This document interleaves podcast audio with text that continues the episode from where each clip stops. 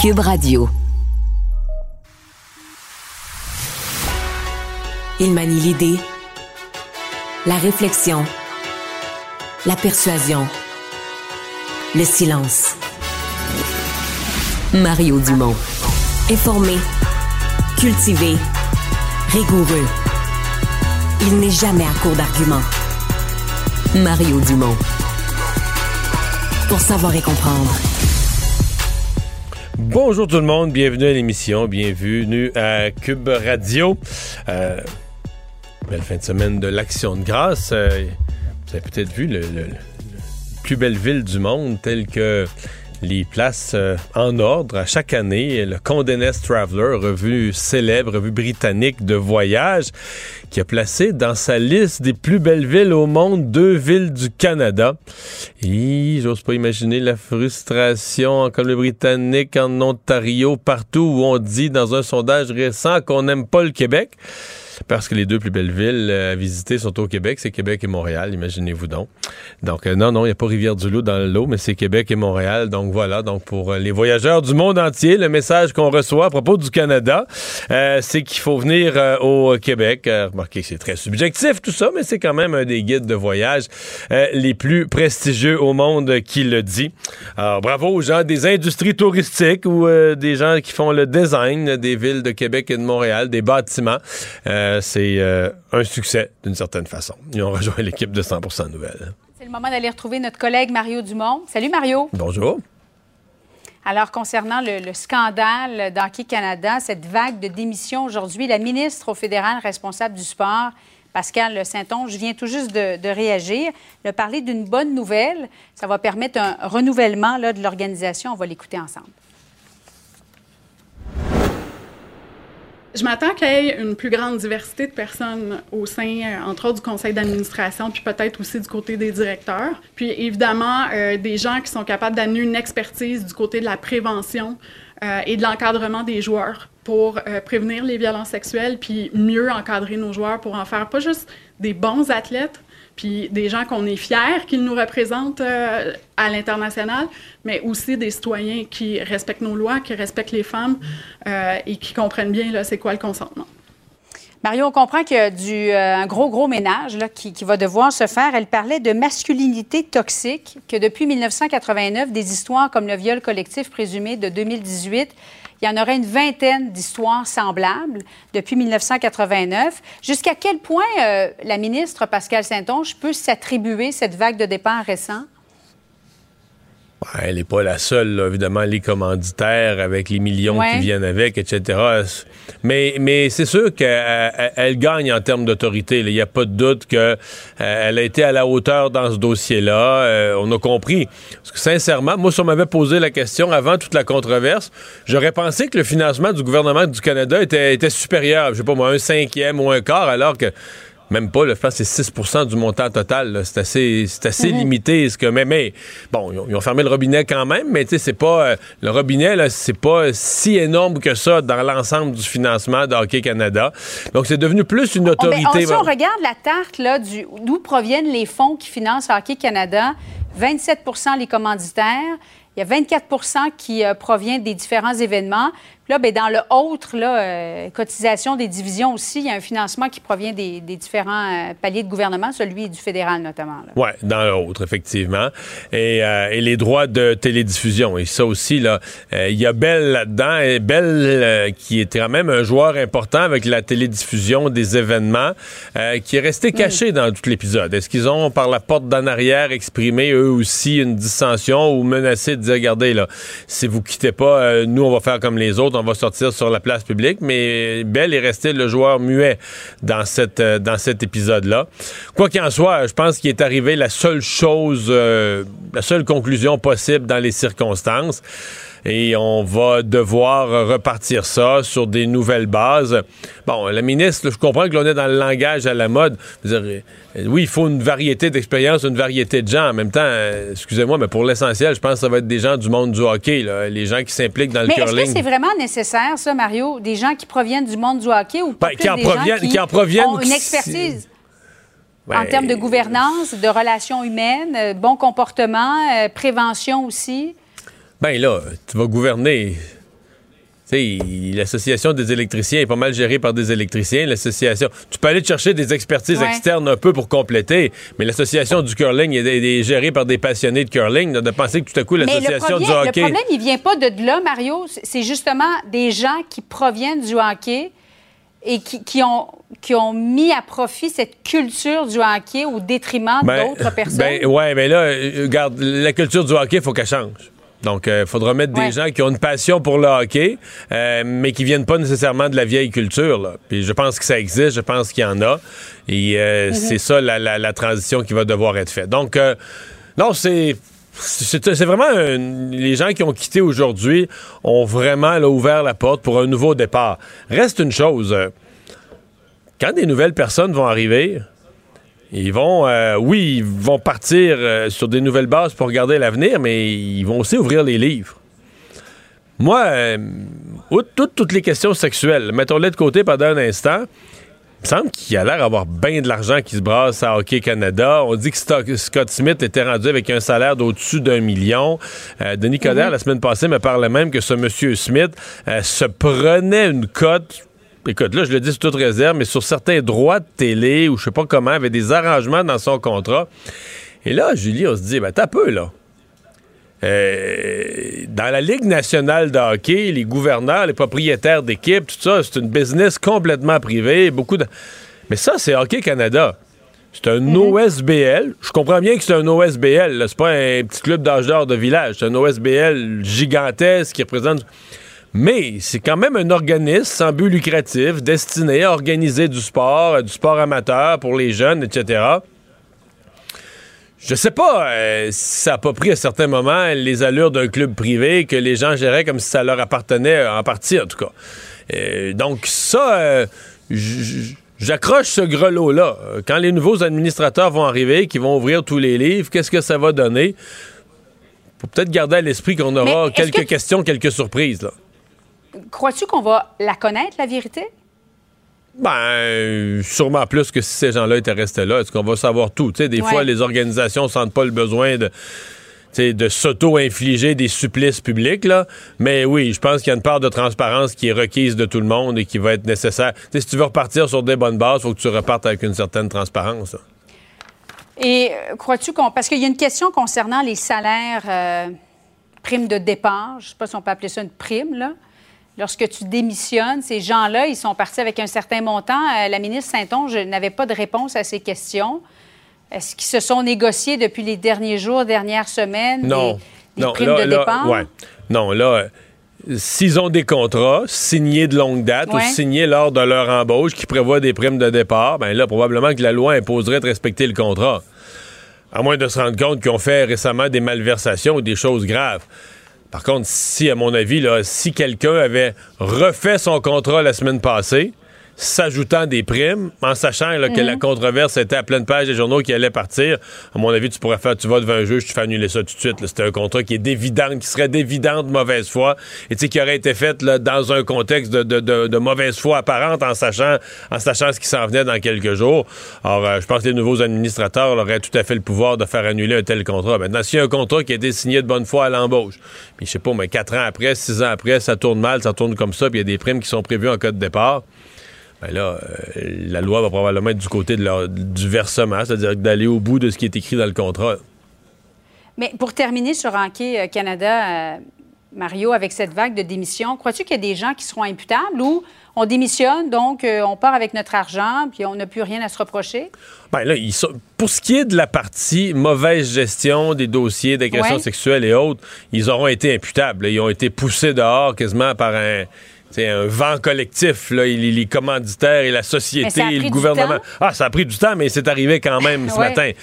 Euh, pour ce qui est de l'imputabilité de gestion, ben là, c'est là que je te parle que les nouveaux administrateurs vont ouvrir les livres, puis là, mhm. ben là, ils vont. C'est certain que si il y a des choses euh, qui ont été faites qui sont en dehors des, des, règles comptables ou de ce qui est, disons, de ce qu'on qualifierait de normalement acceptable dans un OSBL du genre, ben là, j'espère qu'ils vont être tenus imputables. À suivre, euh, il y a fort à parier qu'on va encore euh, s'en reparler prochainement, Mario. Euh, Paul Saint-Pierre Plamondon, qui refuse de prêter allégeance au roi Charles III. On va l'écouter, Mario.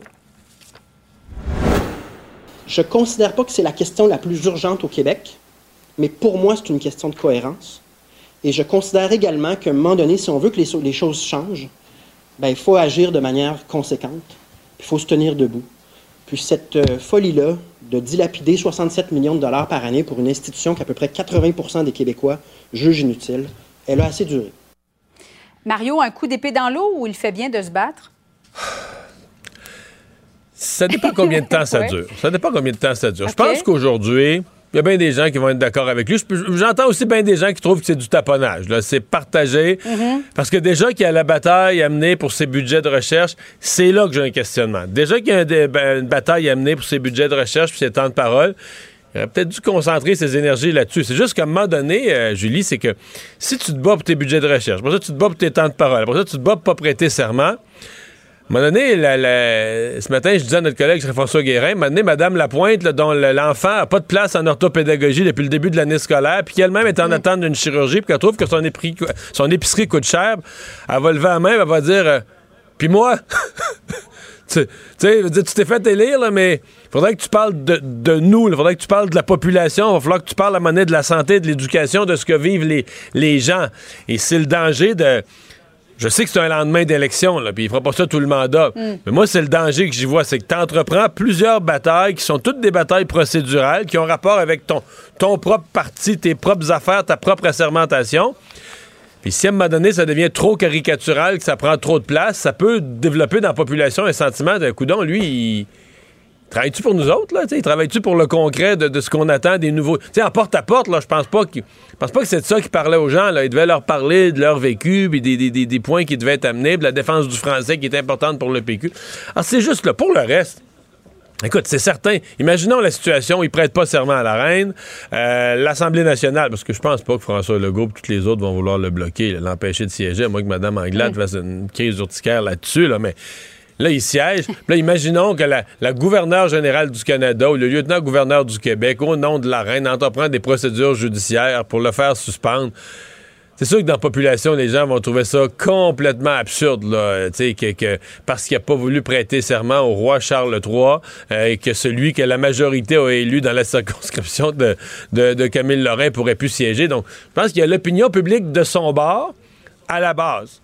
Mais s'il investit trop de temps et trop d'énergie sur des questions procédurales, c'est là que j'aurais l'impression qu'à terme, la population va dire ben là, il euh, faudrait que tu travailles pour nous autres un petit brin.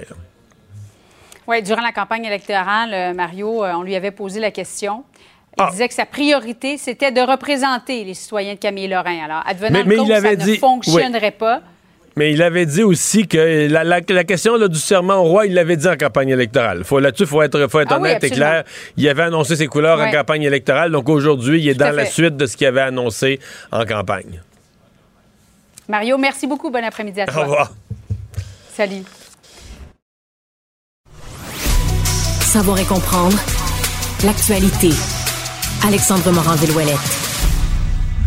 Alexandre, ça faisait un peu film de science-fiction. On s'était demandé exactement euh, où s'en allait la NASA. On comprenait que c'était une forme d'expérience, de test, la, mission DART. Donc, on a carrément lancé une fusée, aller se cogner sur un astéroïde dans le but d'en changer la trajectoire. Eh bien, depuis quelques minutes, nous avons un bilan de l'opération. Oui, un bilan de l'opération. faut comprendre que ça prenait quand même un certain moment pour confirmer que la trajectoire de l'astéroïde, hein, cet astéroïde qui s'appelle Dimorphos, qu'on tentait de dévier, faut comprendre, Dimorphos, c'est un satellite lui-même de Didymos, qui est un plus grand euh, astéroïde encore, tourne autour.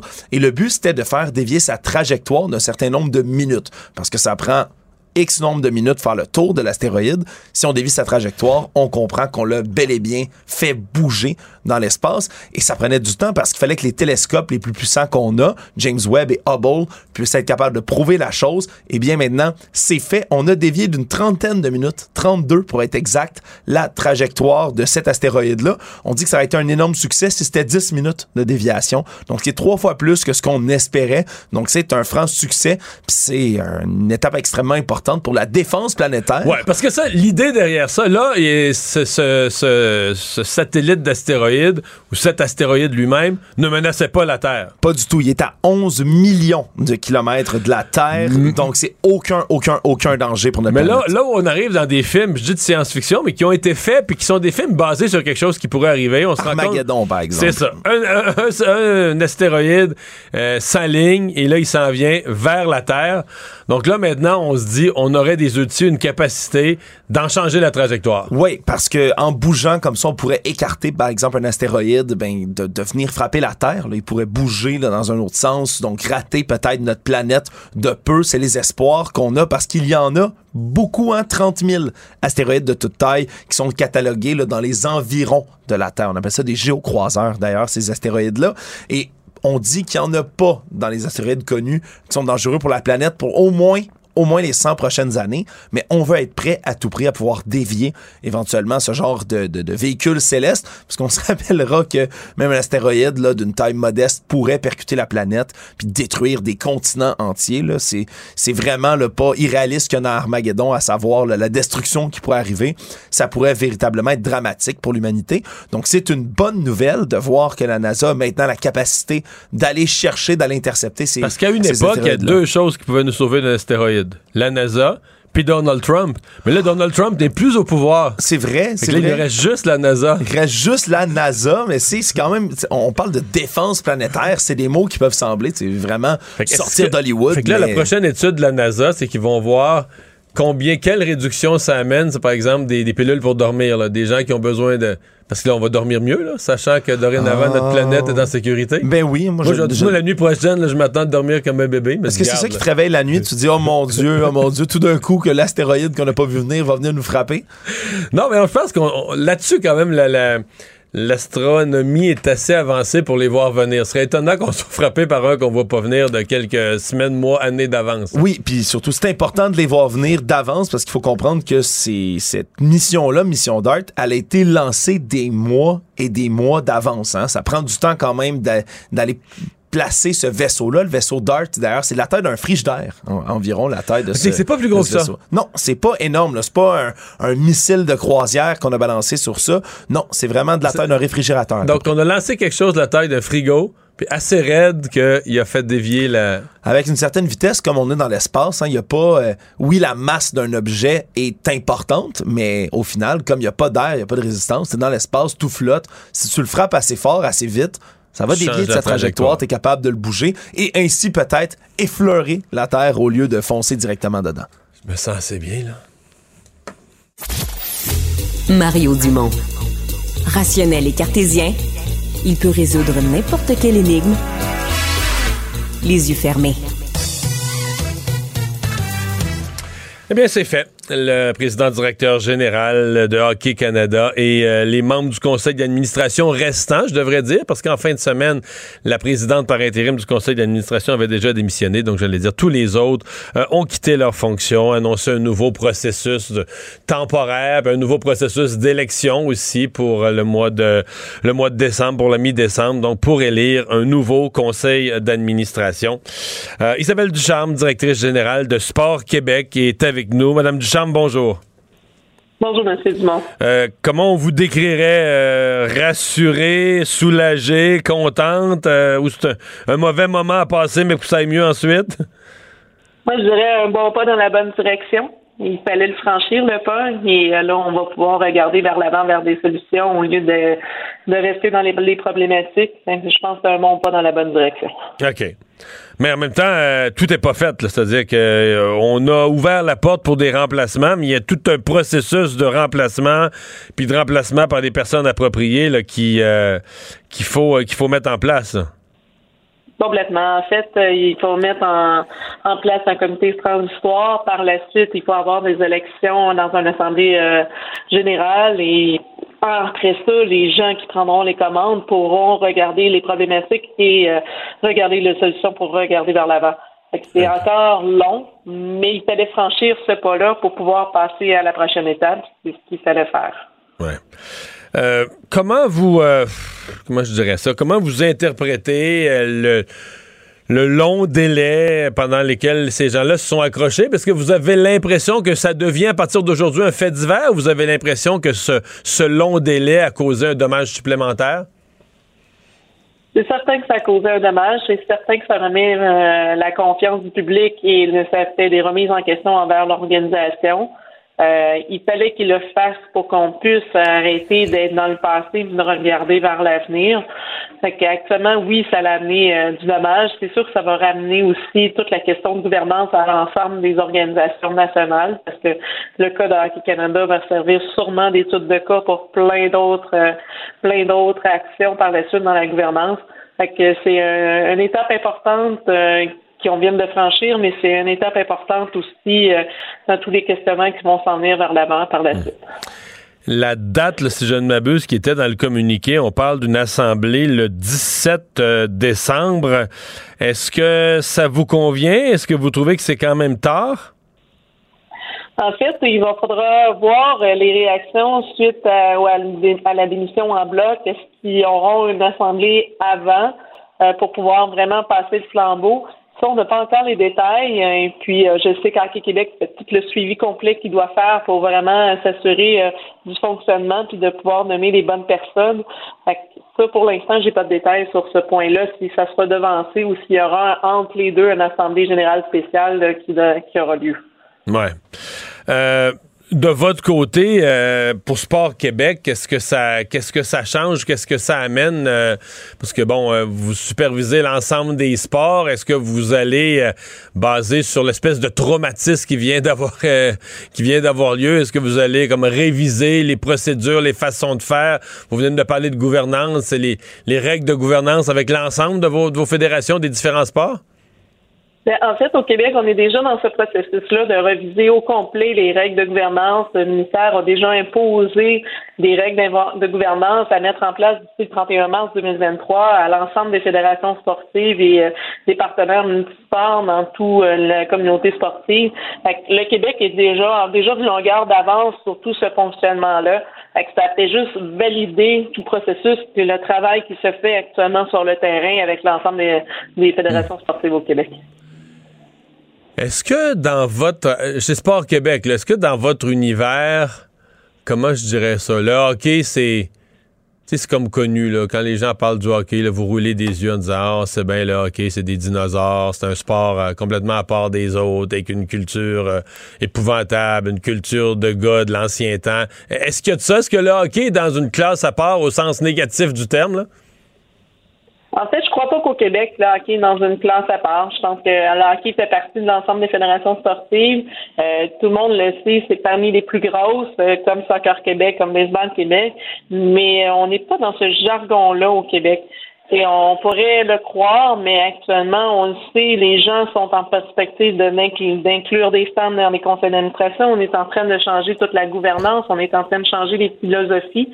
Et Hockey Québec en fait partie des organisations qui, sont, qui ont enclenché le travail. Fait qu'actuellement, non, on n'est pas dans cette philosophie-là euh, de boys club ou de dire euh, Hockey Québec n'est pas sur la bonne ligne. Au contraire, Hockey Québec fait des étapes qu'il a besoin de faire pour vraiment être à la euh, même place que toutes les autres fédérations sportives. Est-ce qu'Hockey Canada, euh, parce qu'Hockey Québec, je, je, je l'entends ce que vous me dites, puis l'arrivée de Jocelyn Thibault, puis il y a comme tout un tout un mouvement qui a été enclenché, puis même le premier ministre s'en est s'en est mêlé. Là. Euh, mais est-ce que les déboires d'Hockey Canada ont retardé, ralenti le processus Hockey Québec ou ça s'est fait un peu indépendamment? Les problèmes avaient lieu à Ottawa, mais au Québec, on continuait son bonhomme de chemin? Non, c'est complètement indépendant. Les problèmes euh, ne sont pas rattachés un à l'autre. Ça, je peux vous le confirmer. Donc, ça n'a rien ralenti du processus qui était de toute façon en cours au Québec. Ce n'est que dans les corridors, on jasait de ça, puis on, on chialait contre Hockey Canada, mais ça n'a pas ralenti le processus. De rajouter du travail, je vous dirais à l'ensemble des dirigeants de traiter euh, de Hockey Canada au lieu de traiter de ce qui se passe au Québec, comme le, président l'a dit la semaine passée. On aimerait bien plus vous parler des championnats provinciaux, des, activités qui se passent du début de saison que vous parlez d'Hockey Canada aujourd'hui. Ouais c'est pour les gens qui regardent ça, euh, le parent, mettons, dont le jeune euh, a commencé. Prenons des parents, le jeune de, je sais pas, de 9 ans ou de 10 ans a commencé le hockey, ils sont allés acheter un équipement au mois d'août, puis il est rentré dans les camps là, là, il y a quelques semaines à peine. Euh, ces gens-là peuvent être insécure de dire ben voyons, y a-tu moyen de pratiquer nos sports d'une façon sécuritaire sans que nos jeunes vivent toutes sortes d'affaires, d'humiliation, etc. Euh, est-ce que vous vous sentez, vous pouvez dire que ce qui s'est passé à Hockey Canada, l'espèce de leçon qui va sûrement je parlerais quasiment d'un traumatisme sur toute la société là, qui, en, qui, en, qui en ressort. Est-ce que vous pensez que c'est une étape qui devrait rassurer ces parents-là? Moi, je pense que les parents peuvent avoir confiance aux structures qui sont mises au Québec pour pratiquer le sport. C'est pas une question de sécurité. Je pense que les gens ils peuvent avoir confiance de dire j'amène mon jeune à l'aréna et euh, ma fille ou mon gars de pouvoir rentrer dans l'aréna, me chausser les patins et m'embarquer sur la glace ça, j'ai aucun doute là-dessus. Euh, les gens, ce que ça ramène, en fait, euh, comme discours, c'est de dire que les décisions que chaque décideur prenne, il faut ramener l'athlète au centre de nos décisions et il faut s'assurer que tout le monde est en sécurité et que ça déborde pas à des situations comme qu'on voit actuellement. Les personnes qui souhaitent euh, être dans ces situations-là et prendre des décisions comme ils ont été pris, on souhaite vraiment de regarder vers l'avant, puis on souhaite vraiment de dire, de prendre la, bonne décision qui vont faire que l'athlète est en sécurité. C'est ce qui est essentiel. Là. On discutait avec la directrice générale de Sport Québec, Isabelle Ducharme. Merci beaucoup d'avoir été là. Au revoir. C'est parfait. Merci. Bonne fin de journée. Au revoir. Économie, finance, affaires, entrepreneuriat. Francis Gosselin. Bonjour Francis. Salut Mario, comment ça va? Ça va bien. Alors, des chiffres de, touristes, d'affluence de touristes cet été à Montréal. Euh, on n'est plus dans la pandémie, là? Euh, non, non, clairement, là, ça semble que le monde entier a, eu le mémo là, que la pandémie était finie, Mario. euh, la ville a accueilli, euh, Montréal, donc a accueilli 80% du niveau là, de 2019, ce qui est bon euh, un peu moins, là, mais, mais quand même, là, on est vraiment après deux années très, très difficiles pour les restaurateurs, les hôteliers, revenus là, à, plusieurs millions de touristes pendant la période estivale. J'ai vu passer le chiffre de 8 millions de touristes. Ouais, moi j'ai vu 5 plus 2, là. En fait, c'est une guerre de chiffres, là, puis ça dépend comment on qualifie un tourisme, mais vraiment les touristes étrangers, là, on parle de 5 millions de personnes, puis en tout, effectivement, ce serait 8 millions de personnes qui auraient euh, visité. Mais, là, 8 millions, euh, quand 8 millions, quand quelqu'un de, de Saint-Hyacinthe va à Montréal un soir pour un, show, ça compte-tu, ça? je, je, pense que s'il fait une nuitée, Mario, dans un hôtel, oui. Ah, OK, OK, je comprends. Après, il faudrait se demander, moi j'habite à Saint-Lambert, mettons quand je vais à Montréal, est-ce que je suis un touriste? ouais, c'est ça, là. C'est tout ça, là. Euh, voilà, non, mais je pense qu'effectivement, quand il y a des nuitées d'inclus, etc., on peut effectivement qualifier de touriste, donc quand il y a plusieurs activités là, dans, dans le bando, mais dans, grosso modo, 5 millions de touristes étrangers, ce qui est excellent. Euh, et puis, euh, c'est vrai aussi, là, on parle beaucoup de, de, tourisme, donc des gens qui viennent dans les musées, voir les cathédrales et les places publiques, etc., mais aussi du côté des voyages d'affaires, là, on note une augmentation très très, très, très significatif. Ça a été complètement Mais ça, c'est ça que j'allais dire. Ça, c'était tombé à zéro, ou à peu près zéro. C'était vraiment l'idée de faire un, un congrès au centre des congrès avec 2000 personnes qui s'entassent dans des conférences. Ça, ça, à 2020-21, c'était tombé à zéro. Là, ça reprend, selon ce que je comprends. Et ça, est-ce que ça va revenir un jour au niveau euh, pré-pandémie? Parce que j'entends d'autres qui disent, moi, j'ai des gens que je connais qui, sont dans des secteurs il y a pas mal de congrès puis qui disent, ah, les compagnies se sont rendues compte d'envoyer du monde dans des congrès. Ça coûtait cher. Le monde faisait le party. C'était pas si utile que ça. Tu sais que ça, ça peut-être ça reviendra jamais pareil, là. Ben, en fait, il y a deux choses, Mario, dans ta question. La première, c'est en termes de nombre de personnes, effectivement, ça risque d'être difficile. Un, il y a l'enjeu de coût que tu évoques, mais il, y a aussi, il, pourrait y avoir le même nombre d'événements qu'il y avait euh, dans le passé. Malheureusement, il y a encore des gens là, qui soit qui craignent ou qui ont des difficultés à voyager ou qui carrément préfèrent ne en guillemets, plus jamais sortir de chez eux. Euh, fait que là, pour cette année, on parle de 60% du nombre de personnes. Euh, il n'y a pas tant moins d'événements, c'est juste que les événements attirent moins de gens parce que, ben, comme je le disais, une préférence pour rester à domicile. Il y avait aussi, jusqu'au 1er octobre, encore quand même pas mal d'obstacles au voyage international. Mario, tu sais, donc, euh, le fédéral vient tout juste de lever les derniers obstacles. Ouais, un, congressiste, un congressiste allemand non vacciné, là, euh, c'était plus compliqué de venir au Canada. Non, c'est ça. Puis, puis même, même vacciné, moi-même, Mario, j'ai eu la chance de voyager en Europe, puis donc j'ai choisi aléatoirement. Fait que, ton voyage qui déjà fait comme, le taxi pour s'en aller à l'aéroport là-bas, prendre le vol, revenir, quand tu arrives à destination, c'est le bordel des aéroports, tu es sélectionné pour un test aléatoire. Ça finit que ton voyage il dure 14 euh, heures. Là, à un moment donné, ça n'a juste pas de sens. Fait que je pense que ça en décourageait plusieurs de venir au Canada. Ben, maintenant, ça s'est levé également. Fait que ça se pourrait qu'on. Puis il y a beaucoup de gens qui parlent de genre de en anglais le revenge tourism, là, espèce de euh, venir beaucoup plus dans des destinations comme Montréal parce qu'on s'en est tellement ennuyé. Fait qu'il y a aussi ce phénomène-là de gens qui ont fait beaucoup d'épargne pendant la pandémie parce qu'ils sortaient pas de chez eux, que là, soudainement, ils ont envie beaucoup de voyager. Fait qu'il peut y avoir ce phénomène-là, tu sais, où il y a plus de fréquences d'un plus petit nombre de personnes euh, qui se déplacent là, en, mode touriste. Là. Fait qu'on va voir ça dans les prochaines années, mais en tout cas, ça a été un, euh, un été extraordinaire là, pour les hôteliers, les restaurateurs, puis on espère que ça va se poursuivre dans l'année 2023 également pour ces gens-là les années 2020 et 2021. Dès qu'on parlait crypto-monnaie, on parlait de gens qui avaient fait des fortunes. 2022, euh, c'est la catastrophe de toutes les façons. D'abord, la, baisse de valeur des crypto-monnaies qui est euh, absolument spectaculaire. Et en plus, ben, toutes sortes de, problèmes, de scandales. Effectivement, ben là, ce qu'on apprenait aujourd'hui, euh, Mario, c'est que la plateforme Bitrex, là, qui est un des principaux concurrents de Coinbase, que beaucoup de gens connaissent, qui permet dans le fond de transiger des crypto-monnaies, en acheter, en vendre, les échanger entre elles, les ramener aussi en dollars US, en dollars canadiens.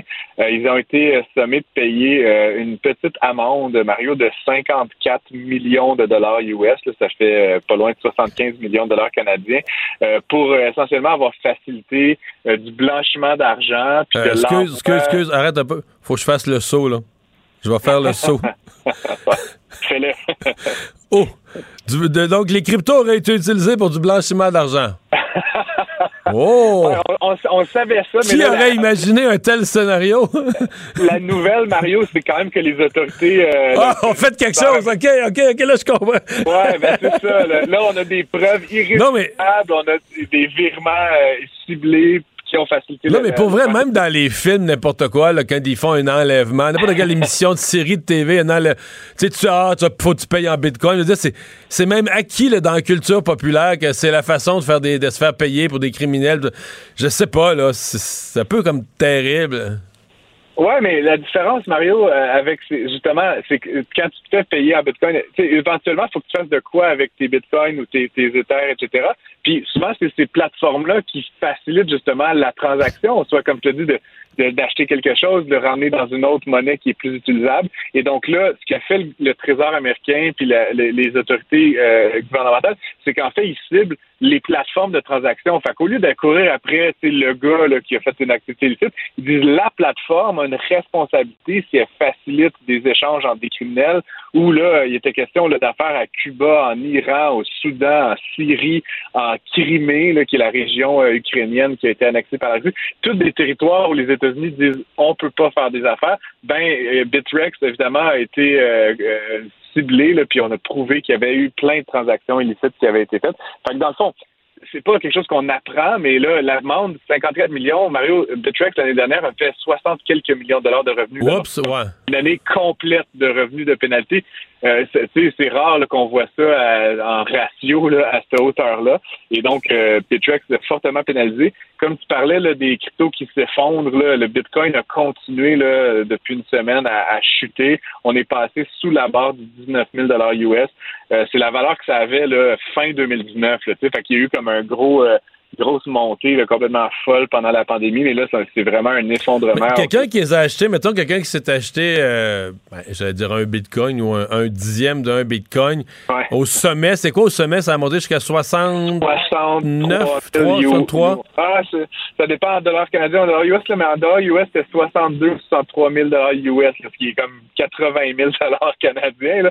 Euh, ça, a perdu à peu près 60 Plus, ouais, c'est ça, tu le disais, plus que les deux tiers de sa valeur, ouais. Ouais, ouais, ouais, effectivement. donc, tu sais, il y, a toute une gang de monde qui garde ça à très long terme, mais pour ceux qui spéculaient que ça allait continuer à prendre de la valeur, ils ont euh, fait des pertes euh, très importantes. Puis ça, ça continue. la semaine dernière, dans les cinq derniers jours, ça a encore perdu d'environ 7-8 C'est sûr que le Bitcoin, c'est un peu la monnaie phare dans cet univers des crypto-monnaies. Fait qu'à chaque fois qu'il y a des histoires comme Bitrex, etc., qui viennent confirmer la dimension un peu euh, illicite de tout ça, ben ça fait perdre le Bitcoin et Ether de la valeur parce que c'est encore une fois des gens qui voient de moins en moins l'utilité de, de, ces, de ces outils-là, ces instruments-là de placement de, monnaie. C'était un joueur vedette dans les véhicules électriques, quand même assez haut de gamme, la compagnie Rivian. Euh, il y a un petit problème avec les véhicules? C'est tout con, hein? c'est comme une, note, un, comment dire, un boulon là, qui serait mal vissé, Mario, mais ça oblige Rivian à faire un rappel sur tous ces véhicules, puis Dieu sait qu'ils n'en ont pas fait tant que ça, mais tu sais, quand je te dis 100% ben, ils en ont fabriqué seulement que 13 000 à date, mais donc les 13 000 véhicules sont, sont, visés par ce rappel-là. C'est très niaiseux, il faut venir euh, torquer un petit peu la, la noix puis, puis renvoyer le véhicule sur la route, mais ça va être hyper compliqué pour le manufacturier qui déjà... Ouais, parce qu'il n'y a, pas de garage, il a pas de garage dans tous les villages. Hein? non, non, c'est ça, exactement. Honnêtement, euh, je te dis juste l'aspect logistique de ça va être... Mais sérieusement, mettons, il y en a-tu au Québec? Je pense que j'en ai jamais vu un. Ah euh, je pense qu'ils n'ont pas commencé, mais ça traitait à commencer la livraison au Canada. Au Canada, OK. C'est quand même des véhicules, Mario, qui se vendent les moins chers, 100 000 US. Donc, on parle de 130 000 canadiens, plus taxes. Ça, c'est vraiment pas beau. Là, comme tu sais, qui est de 10 fait au minimum, tu vas payer, là, grosso modo, 150 160 000 ton auto. Puis, c'est, encore une fois, c'est pas le modèle full equip. Là, fait que c'est quand même pas pour toutes les bourses, mais on risque d'en voir. C'est quand même des très, très beaux véhicules, on va se le dire. Et là, euh, comme le dit, là, ils avaient entré en bourse, je pense, à 125 ou à 130 dollars US. L'action a perdu 72% de sa valeur, Mario, depuis euh, depuis son entrée en bourse. Juste depuis le début de l'année, là, on est à moins 65% Et puis, évidemment, avec cette, euh, cette nouvelle-là qui les frappe à nouveau, là, euh, on parle d'une baisse de, de 7-8% dans la journée aujourd'hui seulement. il faut rappeler que Rivian, en plus de produire des pick-up puis des SUV, ils ont aussi une commande de 100 000 euh, van euh, qui est provenu d'Amazon, euh, qui voudrait utiliser des véhicules comme ça électriques pour livrer là, le dernier kilomètre, vraiment jusqu'à votre porte. Et puis évidemment, Amazon, ils les attendent depuis plusieurs années, leur mini-fourgonnette. donc c'est une compagnie, une belle compagnie, mais qui, comme, qui montre encore une fois comment c'est compliqué de se lancer dans, dans ce mode un peu start-up industriel. Là. Fait que, euh, on leur souhaite la meilleure des chances. Puis comme ça vise pas nécessairement des Canadiens, mais ces véhicules-là vont arriver bientôt sur nos routes. Fait qu'on on, aura peut-être la chance d'en voir quelques-uns. C'est sûr qu'à 150 000 pour un véhicule, comme on dit, il faut pas qu'il y ait une botte de lousse. Là. Effectivement. Ceci dit, on me dit que euh, ça garde bien sa valeur de revente, Marie. Ah, OK, OK, tu m'encourages. c'est pas une dépense, c'est un investissement. Ouais, ouais, euh, ouais. je pense que je vais être long à convaincre d'acheter ça. Hey, merci, Francis. Salut. Mario Dumont. Plus pratique que n'importe quel moteur de recherche. Une source d'information plus fiable que les internets. Pour savoir et comprendre, Mario Dumont.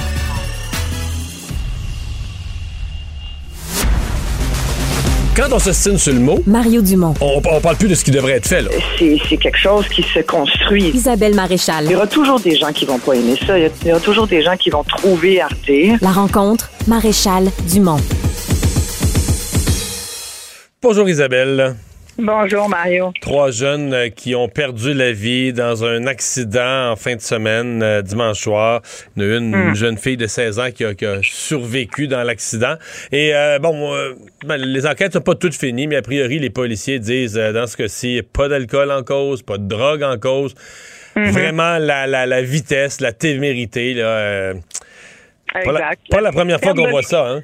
18, non, malheureusement, malheureusement, tu sais, d'entrée de jeu, j'ai envie de dire oui, c'est vrai, il y a beaucoup de gens qui vont dire euh, oui, mais il y a moins d'accidents euh, sur la route, il y a moins de, décès sur nos routes qu'il y en avait une certaine ah, époque. Beaucoup moins, oui, beaucoup moins. On conduisait avec une bière entre les deux jambes, tu sais, une petite bière pour la, avant de prendre la route là. C'est donc c'est sûr que la situation s'est beaucoup euh, améliorée sur nos routes. Il y a eu des tellement de, de, de millions d'investis dans des campagnes de sensibilisation je dirais que là où le bas blesse encore, c'est pour les jeunes. Puis, tu sais, j'ai pas envie de jouer à la mère fatigante là, qui dit bon, fais attention, puis il faut. Mais il va falloir quand même trouver une façon euh, de sensibiliser nos jeunes parce que euh, t'en as, j'en ai des jeunes qui conduisent, euh, les gens qui nous écoutent ont peut-être un jeune là, qui, qui va avoir bientôt accès à 16 ans au système euh, graduel de conduite. On a quand même un système avec un permis probatoire. Les, au fil des ans, Ça, on a quand même. Que c'est bon, hein? Ça, ça, ça, a été une amélioration. Euh, pour l'avoir expérimenté trois fois, là. Ah oui, exactement. Deux fois, moi. Euh, moi, ma plus jeune vient juste là, de, de euh, d'avoir euh, d'avoir l'âge de conduire seule, non accompagnée, d'avoir son permis sans que qu'il y ait forcément quelqu'un dans la voiture. Donc, les règles zéro alcool jusqu'à 21 ans. bon, on a vraiment encadré le plus possible, mais il y a encore ce genre d'accident. Écoute, c'est trois jeunes de 19, 18 ans, un de 19, deux de 18 ans on dit beaucoup, bon, c'est aux parents. Là. je relisais un peu ce que dit la SAQ là-dessus, la Société d'assurance automobile du Québec, puis on nous dit, ben, soyez un parent responsable. Si vous voulez que votre jeune conduise bien, vous devez montrer l'exemple. Puis c'est vrai. C'est vrai qu'on est le premier conducteur qui, vont regarder, on est les premiers. Mais c'est enivrant la vitesse. on dit pas de drogue, pas d'alcool, mais tu mets la musique forte, t'as 18-19 ans, t'es un jeune gars, t'aimes les véhicules. Souvent, il y en a bien là, qui aiment ça. Ils aiment les chars, ils aiment les moteurs, ils aiment les motos, ils aiment ben tout, ce qui a un moteur. Puis là, hmm. tu sais, tu pousses ça, tu pousses le moteur, tu vas vite, tu vas vite. S'il y a quelque chose de quasiment enivrant comme une drogue à terme pour certains jeunes, moi, je l'avais pas beaucoup, ça. J'aime pas un moteur, j'ai ri. Tu sais, moi, c'est pour me rendre du point A au point B, mais j'en ai connu des amis, tu sais, tout ce qui avait un moteur, là. Puis, tu sais, les, les motos, puis tout ça, puis le fun de tordre les poignets, puis d'accélérer, là, c'est comme une. Euh, puis dans le cas dans, le cas de la route, moi ce qui me fait capoter avec des jeunes, j'ai toujours essayé d'éduquer mes jeunes à ça de dire dans une piste là, tu sais, même au circuit de Formule 1, là, ils se sont battus avec les, les, les, les damnés marmottes là, qui, qui sortaient. De... Tu peux rien avoir. Or, quand tu es sur la route, sa route, je sais pas c'était quoi, la 259 en fin de semaine, mais n'importe quelle. La 239. 239, bon. Rang, route, etc. Isabelle, il y a n'importe quoi. Ils ont fini dans le champ de blé d'Inde. Non, non, mais il y a n'importe quoi. Là, ça répète un fermier qui sort du champ de blé d'Inde. Euh, ça peut être un enfant qui apprend à faire du vélo. Ça peut être un cheval qui s'est équipé, qui s'est échappé de son enclos. Ça peut être un chevreuil. On est en surplus. Tu vois, tu es sur une route où il se passe plein d'affaires. Avec toi, tu peux pas présumer. Là, Puis là, je parle même pas de l'état de l'asphalte sur nos routes. sais. Oui, non, mais ça, clairement. Puis, tu sais, c'est aussi dans ces routes secondaires que tu viens de décrire, là, où il y a dont on parle pas beaucoup. On dit souvent le mot accident, accidentogène, mais ça, là, c'est, c'est-à-dire c'est lieu très propice à avoir des accidents. Ben, les routes secondaires au Québec, c'est là où il y a le plus d'accidents du genre. Euh, moi, je me souviens du film Dérapage de, de Paul Arcan où, c'était typique de ça. cet accident-là me faisait exactement penser à ce qui s'était passé à l'époque. Puis ça a conscientisé les consciences, justement, ça a conscientisé un peu tout le monde, y compris les jeunes, pendant un certain temps. Puis je me souviens que Paul était retourné voir des jeunes après euh, pour leur demander, puis euh, êtes-vous toujours ici, conscientisés? Puis eux-mêmes disaient, ben finalement, j'ai comment, j'ai je rappuie à nouveau sur l'accélérateur parce qu'on on est fait de même. Même que tu veux, on, on, fait attention un peu, puis à un moment donné, ben, le, naturel revient au galop. Puis, mais tu sais, ces, jeunes-là, euh, leurs amis aujourd'hui, probablement que ça va faire la même chose. Ils vont être sensibilisés pendant un certain temps. C'est sûr que ça te marque. Il y a plein de capsules sur, euh, sur Internet qui ont été faites par la SAC. Ou il y en a une, entre autres, c'est Commence pas ta vie par la fin. Je suggère à tout le monde de la regarder avec votre jeune, si vous, vous pouvez. C'est quand même la troisième cause de décès au Canada, là, la, mortalité des jeunes sur la route. Fait qu'il va falloir falloir euh, en parler beaucoup plus qu'on en parle. Et aussi, c'est vrai qu'aujourd'hui, il y a moins de, blessés sur nos routes, mais l'année dernière, il y a eu plus de morts. Pourquoi? en 2021, je vérifiais les chiffres, il y a moins de blessés, il y a eu moins de blessés en 2021, mais il y a eu plus de morts. Pourquoi? Parce que pendant la pandémie, on a comme moins conduit. On pouvait aller nulle part. On était pris chez nous. Fait qu'on a comme perdu nos réflexes de conducteur. Puis ça, ça vaut là, pour tous les âges. Fait qu'imagine si tu as 30 ans, 20 ans, 30 ans d'expérience de conduite, puis que ça te prend une certaine période de rodage pour te réhabituer à la route. Imagine un jeune qui vient tout juste d'apprendre. Puis sincèrement, excuse-moi, mais les cours de conduite au Québec, on repassera. Ça, puis, puis, puis absolument rien, là, à part être un. Moi, je trouve que ça coûte trop cher, puis que pour ce que c'est, euh, on leur dit, on leur donne pas envie d'abord d'écouter le cours. C'est souvent donné par des gens qui euh, qui devraient pas donner ce cours-là. Non, c'est bien de la petite morale. C'est rendu qu'un la grosse morale. C'est rendu qu'un quart du cours, c'est l'éco-conduite là.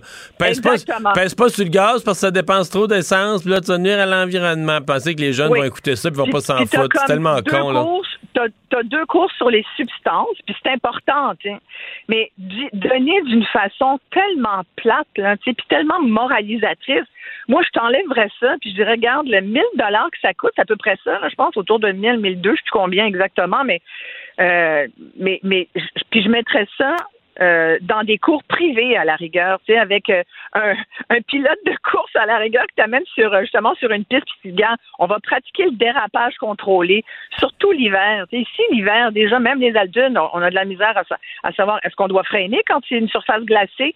Euh, tu écouté une pub dernièrement qui disait vous devriez changer vos pneus à partir du moment où il y a une différence de 7 degrés euh, sur la chaussée. Ça, ça veut dire qu'en ce moment, il faudrait déjà penser, on vient d'avoir des, avertissements de gel au sol, il faudrait déjà aller faire installer ces pneus d'hiver. Moi, je te dis, il y a encore des gens, le 15 janvier, qui n'en auront pas de pneus d'hiver. Puis ça va déraper allègrement, puis ça va se demander pourquoi ça finit dans le champ. Fait là, à un moment donné, il va falloir qu'on soit tous responsables, mais on a une responsabilité accrue par rapport à nos jeunes il faut trouver une façon d'éviter ça. Oui, il y en a moins, mais il y en a tout.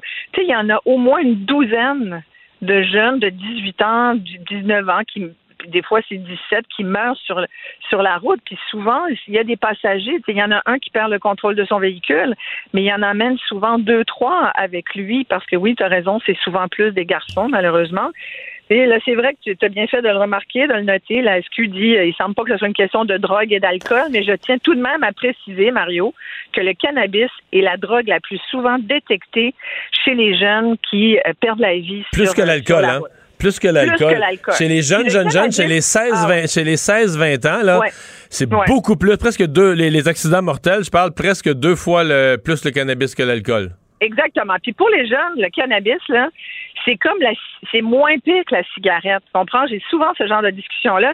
Ils trouvent que c'est même moins pire que l'alcool parce qu'ils voient des amis euh, saoulés puis euh, perdre complètement, tu sais, le, le commun éthylique, là, ils en ont vu de, des amis perdre connaissance puis euh, finir à l'hôpital. Alors que bon, c'est difficile de faire une overdose de cannabis, là, mettons. Mais, mais t'as comme, t'as quand même des effets qui sont vraiment pas négligeable et ça modifie tes facultés. Ben c'est ce que j'allais dire, surtout en matière de, de réflexe au volant puis de prise, des, de prise des bonnes décisions dans des situations rapides, euh, euh, serrées. Là. Exact. Et tu pas la même perception des dangers autour de toi. Tu es pas mal plus relax, fait que tu peux appuyer sur le l'accélérateur un peu plus. ces jeunes-là, il y en avait un qui disait euh, dans le journal de Montréal qui a été interviewé qui disait il aimait la vitesse, c'est sûr, mais notre ami, mais pas à ce point-là. Mais le problème, c'est dès qu'il arrive quelque chose sur la route, puis comme tu dis, ça peut être n'importe quoi. C'est peut-être juste, tu sais, ils ont peut-être voulu aller fouiller dans la boîte à gants. Ils ont peut-être, il y en a peut-être un qui a regardé quelque chose derrière. Ils ont peut-être juste ri. Ou, tu sais, t'es quatre dans un véhicule, là, t'as 18 ans, ça se peut que t'aies beaucoup de fun, là. C'est comme tu dis, la musique au plancher. Et en plus, il y a plus de risques aussi pour un jeune conducteur d'être impliqué dans un accident de la route mortel s'il y a des passagers avec lui il y, a, comme aussi une petite question de gars, je vais te montrer que je suis capable d'aller vite puis que j'ai pas peur. On se pense, tellement invincible. Puis, on en a déjà parlé toi puis moi là, dans, un véhicule, dans le trafic, tu as l'impression que, si on parlait de rage au volant il y a pas longtemps, là, mais as l'impression que tu es dans ta bulle, tu es dans ta maison, tu es à l'aise, c'est à toi, c'est tu contrôles ton environnement. Non, tu contrôles, tu peux juste contrôler la façon dont tu roules. Fait moi j'ai envie de dire, en plus, tu sais quoi, cette semaine c'est la semaine nationale de sécurité euh, routière des jeunes au volant. Ça commence dans cinq jours. Le thème, c'est la distraction au volant. Ils ont peut-être été juste distraits parce qu'il y avait trop de fun, tu sais. Là, ils n'ont plus de fun du tout. Là. Puis leurs parents, puis leurs amis non plus. des jeunes vies euh, gâchées. Isabelle, merci beaucoup. Ah, à demain. Au revoir. Bye. Il ne mord pas à l'hameçon des fausses nouvelles. Mario Dumont a de vraies bonnes sources. Le chef du Parti québécois, élu à l'Assemblée nationale euh, il, y a, une semaine, a euh, confirmé ce matin en conférence de presse avec euh, pas mal de détails son refus de prêter serment au roi Charles III. Transformer ça, ni plus ni moins, en demande aux députés, aux autres députés de l'Assemblée nationale, des autres partis, euh, de ne pas l'empêcher de siéger. Donc, c'est sa logique. Il dit, regardez là, euh, moi, je prêterai pas le serment, je vais juste prêter le serment. Il y a deux serments à prêter, je vais juste en prêter un des deux, celui au peuple québécois. Je ne prêterai pas celui euh, d'allégeance au roi Charles III. Et donc, ben, je, je, me fie sur les autres, là, les autres députés, pour me laisser prendre la parole, me laisser siéger à l'Assemblée nationale. Et si tant est que la la couronne britannique par ses, représentants, que ce soit la gouverneure générale du Canada, le lieutenant-gouverneur du Québec ou une autre instance décide de vouloir m'empêcher de siéger, ben ils, iront devant les tribunaux. Ils feront une requête devant les tribunaux pour euh, me rendre inapte à siéger, puis à ce moment-là, on verra ce que le tribunal va décider. Voilà une question fort intéressante pour les constitutionnalistes. Patrick Patrick Taillon, pardon, est professeur en droit constitutionnel à l'Université Laval. Bonjour. Bonjour. Bon, c'est pas vous qui avez encouragé Paul Saint-Pierre Plamondon pour vous donner de l'ouvrage, là? non, mais il prend un risque. Hein. Il, y a, vraiment une prise de risque. Ah oui, il y a un risque réel, là? Très, très clair. Ben oui, l'obligation est dans le texte de la Constitution de 1867. On a même en annexe les mots exacts que l'on suggère de prononcer. Et euh, euh, la, la, sanction logique, c'est de ne pas siéger et donc d'être privé de rémunération. Euh, des avantages de temps de parole. Il y a néanmoins probablement deux portes euh, de sortie euh, pour résoudre ce problème-là. Il y en a une qui est un peu préventive. elle consiste en quelque sorte à faire un pas de plus. Depuis au moins 1970, l'Assemblée nationale a accommodé les députés qui étaient embarrassés par le serment. On a ajouté un deuxième. On a laissé les gens le faire euh, en privé, loin des caméras. Euh, ça, c'est ce que, ça, juste pour euh, nos, auditeurs, là, c'est la solution, par exemple, qu'a retenu Québec solidaire la dernière fois. Ils ont fait une cérémonie publique dans son ensemble, mais une petite portion de la cérémonie, soit le serment à la reine, on l'avait fait en retrait dans le salon du président, qui est juste une petite salle adjacente, mais sans caméra. Donc, c'est comme s'ils l'ont fait privément. Oui, on a même toléré des, des accros, des corums, là, marmonner euh, euh, le, nom de la souveraine. On a, bref, on a vu toutes sortes de formules. Là, il faut aller plus loin parce que le, député, il veut juste pas dire les mots Charles III. Je pense que la, la solution possible, une des deux solutions possibles, c'est que euh, le secrétaire de l'Assemblée, éventuellement, si ça c'est contesté, il faut que le président en ait une décision, accepte que euh, un, serment équivalent, donc des synonymes. Et là, le jeu des synonymes, là, c'est pas évident, mais euh, est-ce qu'on pourrait Jean Soumeilleur, Jean Soumeilleur ou, ou l'autorité constituée? Mettons, l'autorité constituée, les institutions de l'État, bon, tout, tout, ça, au fond, on parle de la monarchie, et, et le Québec, depuis la Révolution tranquille, a enlevé dans toutes ses lois le mot euh, roi, reine, euh, souverain, couronne, et on les a remplacés par un autre vocabulaire. Et, les tribunaux n'y ont pas vu de problème. Il y a même eu un citoyen en Ontario qui a contesté le serment de, pour les nouveaux citoyens. C'est un Irlandais catholique qui voulait pas prêter serment au, roi pape des protestants. Je dis entre guillemets, c'est plus subtil que ça. Mais et donc, grosso modo, euh, la, la Cour d'appel d'Ontario lui a dit Écoutez, là, le serment ne signifie pas ce que vous ce que vous pensez qu'il signifie. Quand vous prêtez serment, vous prêtez serment, pour reprendre la formule, à l'autorité constituée, aux institutions, à, l'État. Et donc, il y a là une voie de solution, mais il faut encore qu'à l'Assemblée, on ait le goût de l'emprunter. Mais là, je pose une question. Je fais, je fais mon têteux, là. Je, fais mon têteux parce que moi, j'ai assisté. Là, euh, euh, ultimement, c'est le président qui va avoir le, pouvoir de ça. Mais quand les députés, ils rentrent, là, à la date que François Legault va fixer, dire cette journée, on commence. La première journée, il n'y a pas de président, par la force des choses. Donc, c'est le doyen de l'Assemblée nationale. Je sais même plus c'est qui présentement, mais il est le doyen, celui qui siège depuis le plus longtemps, euh, qui devient... François Legault. Ça se peut, mais je pense que s'il est premier ministre, ça s'applique pas. Ça va être le deuxième doyen dans ce cas-là. Mais donc, un doyen préside une toute petite séance qui s'appelle le vote pour choisir le président. Est-ce qu'à ce moment-là, Paul Saint-Pierre Plamondon vote? C'est intéressant comme question parce que là, le président n'est pas encore choisi. Donc là, qui a l'autorité à ce moment-là? Est-ce que c'est le lieutenant-gouverneur? Est-ce que c'est le doyen de l'Assemblée qui a une autorité temporaire? Qui décide que à ce moment-là, Paul Saint-Pierre Plamondon vote ou pas pour choisir le président? Parce que s'il vote pour choisir le président, d'une certaine façon, il vient de siéger, là. Non, moi, je pense de deux choses l'une soit ils vont s'entendre sur un synonyme, il va prêter serment, il va participer aux travaux, ou soit on va dire non, on ne veut pas de cette solution, et là, l'Assemblée va adopter une position euh, très ferme et radicale, et là, le problème va se déplacer. Si s'il est empêché de siéger, mais ben là, il reste une autre solution. La pression va se déplacer, au lieu d'être vers la présidence, vers le secrétaire général de l'Assemblée, ça va se déplacer vers les autres élus.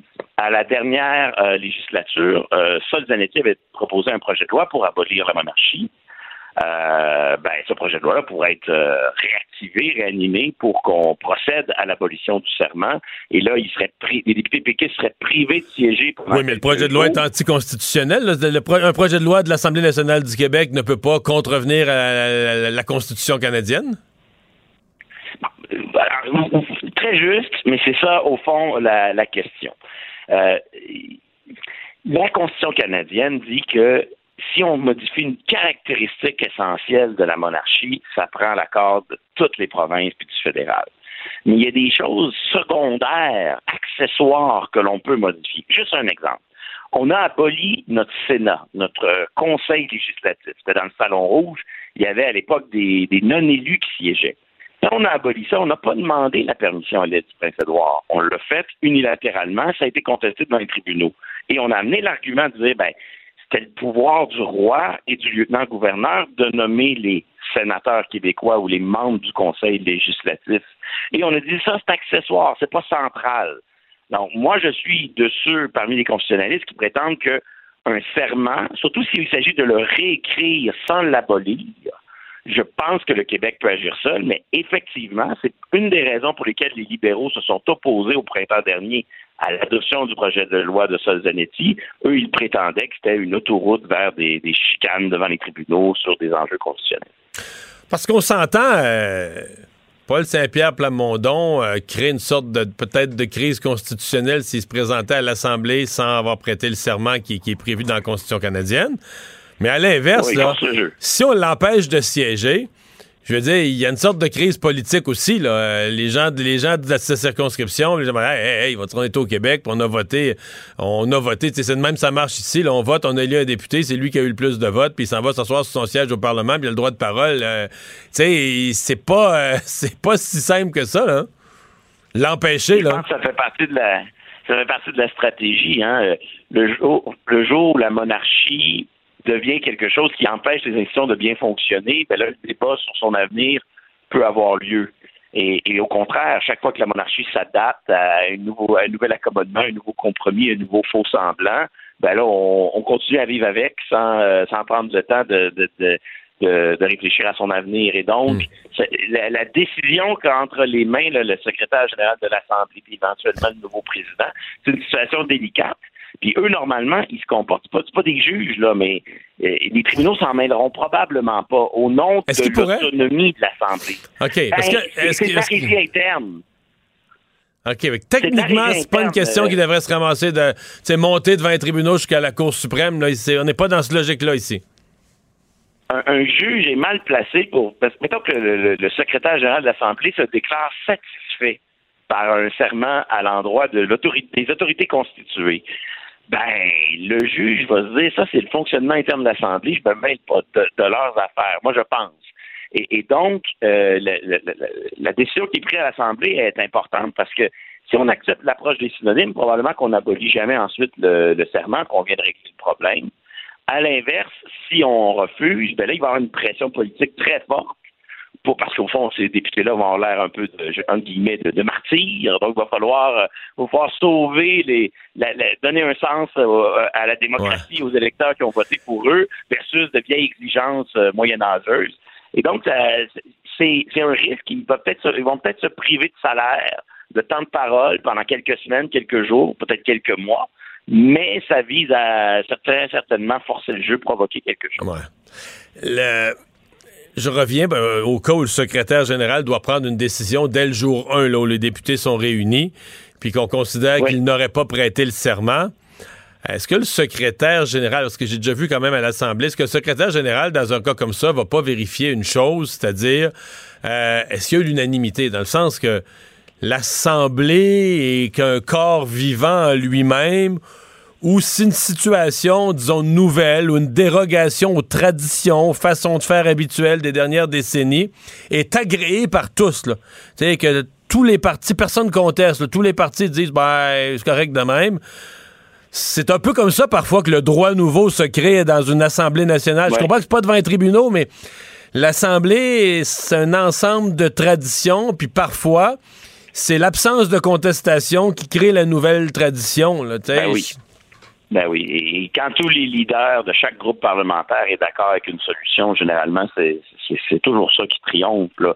Et, là, officiellement, c'est pas ça. C'est supposé être, on regarde dans les précédents, dans le passé, puis on rend une décision. Mais dans la vraie vie, dans les tractations de coulisses, fort probablement que le personnel de l'Assemblée dans les prochains jours va probablement consulter euh, l'opinion des autres leaders. Puis là, dans un contexte sur d'autres aspects de droit parlementaire, les libéraux ont décidé de jouer un peu plus euh, dur, euh, de jouer la règle ferme mais comment ils vont se positionner sur le serment? Est-ce qu'ils pourraient jouer la règle ferme là-dessus aussi, là? Oui, et en juin dernier, euh, le leader de la majorité, Simon Jean Barrette, a appelé le projet de loi de Solzanetti. Il s'est rendu en commission. Euh, péquistes, caquistes et euh, les députés de QS étaient prêts à procéder à son adoption accélérée. Et Marc Tanguay, député euh, libéral, s'est levé pour s'opposer à l'étude accélérée du projet de loi. Donc, est-ce que ce, est-ce que les libéraux vont à nouveau euh, être les défenseurs, défenseurs de, la tradition et, et de, du maintien du serment tel quel, ou si leur position va évoluer? Normalement, ça ne devrait pas influencer la, la, direction de l'Assemblée, mais c'est clair qu'en pratique, là, c'est pas le même monde de pouvoir agir avec un consensus des partis puis au contraire être obligé de trancher une question. De trancher une question, c'est ça. Une fois ben que quelqu'un plaide, là, le secrétaire général doit aller au précédent, doit étudier les questions. Si quelqu'un s'oppose et plaide, là, on oblige une décision euh, officielle. Eh bien, on va suivre ça. Ça va nous donner, ça va vous amener de l'eau au moulin. Les constitutionnalistes vont avoir du travail dans le prochain mois. Patrick Taillon, merci beaucoup. Bye bye. Au plaisir. Mario Dumont. Rationnel et cartésien il peut résoudre n'importe quelle énigme les yeux fermés. Un adolescent de 17 ans poignardé. Une autre femme assassinée. Il est visé par des allégations d'inconduite sexuelle. Les formations politiques s'arrachent le vote des familles. Comment faire fructifier votre argent sans risque? Savoir et comprendre les plus récentes nouvelles qui nous touchent.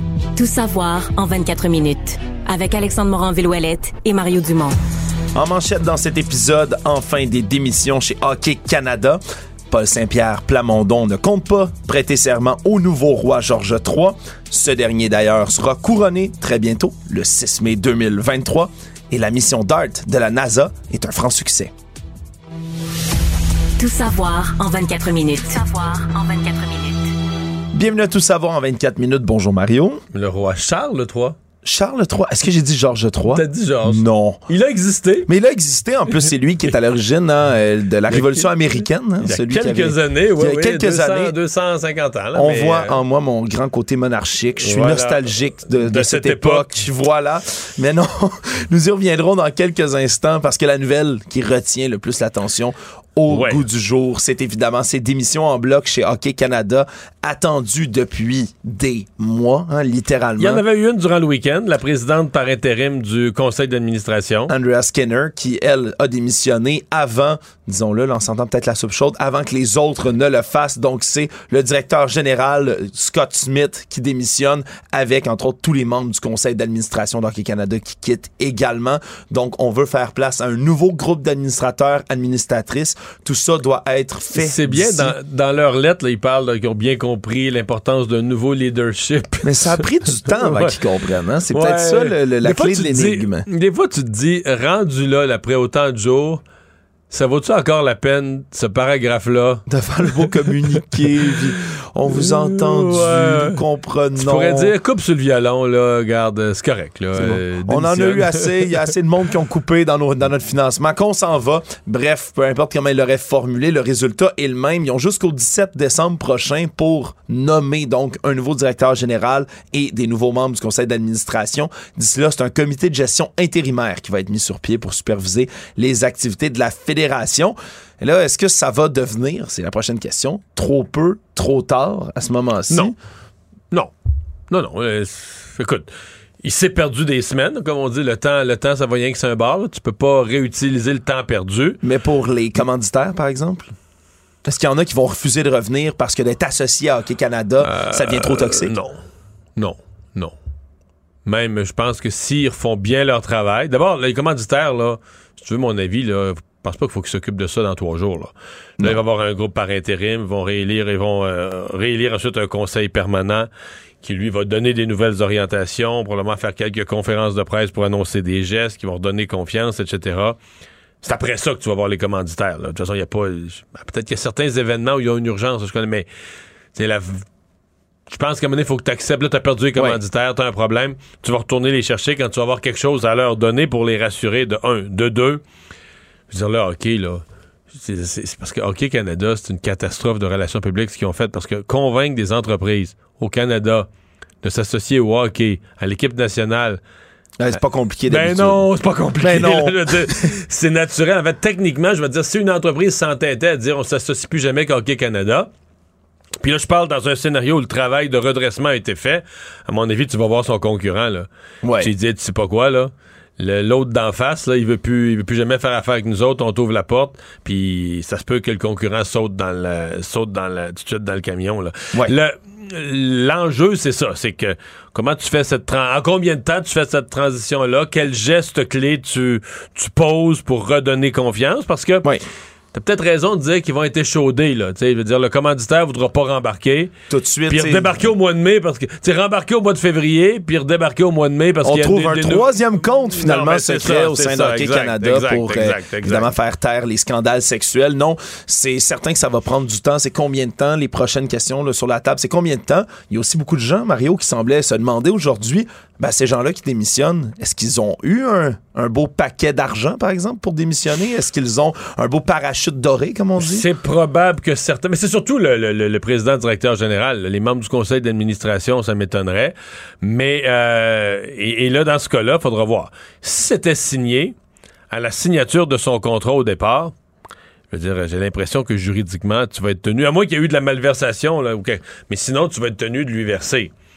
Par contre, euh, j'entendais des gens se questionner, ouais, mais là, tu sais, si jamais ils ont changé leur contrat la semaine passée ou le mois passé, en plein milieu de la controverse, pour s'ajouter des primes de séparation, là, non, non, non. Là, Ouais. ça, ça, tu peux faire casser ça comme étant un acte, un contrat, euh, tu sais, de, de- d'un acte de mauvaise foi, là. Ouais. Ben, ça, ça va être à voir. Mais en fait, la question de l'argent, puisque tu la soulèves, il, il va falloir la poser. Il va falloir que la nouvelle administration ouvre les livres. Parce que c'est un des constats. bon, au cœur de l'affaire, c'est la gestion des cas d'agression sexuelle.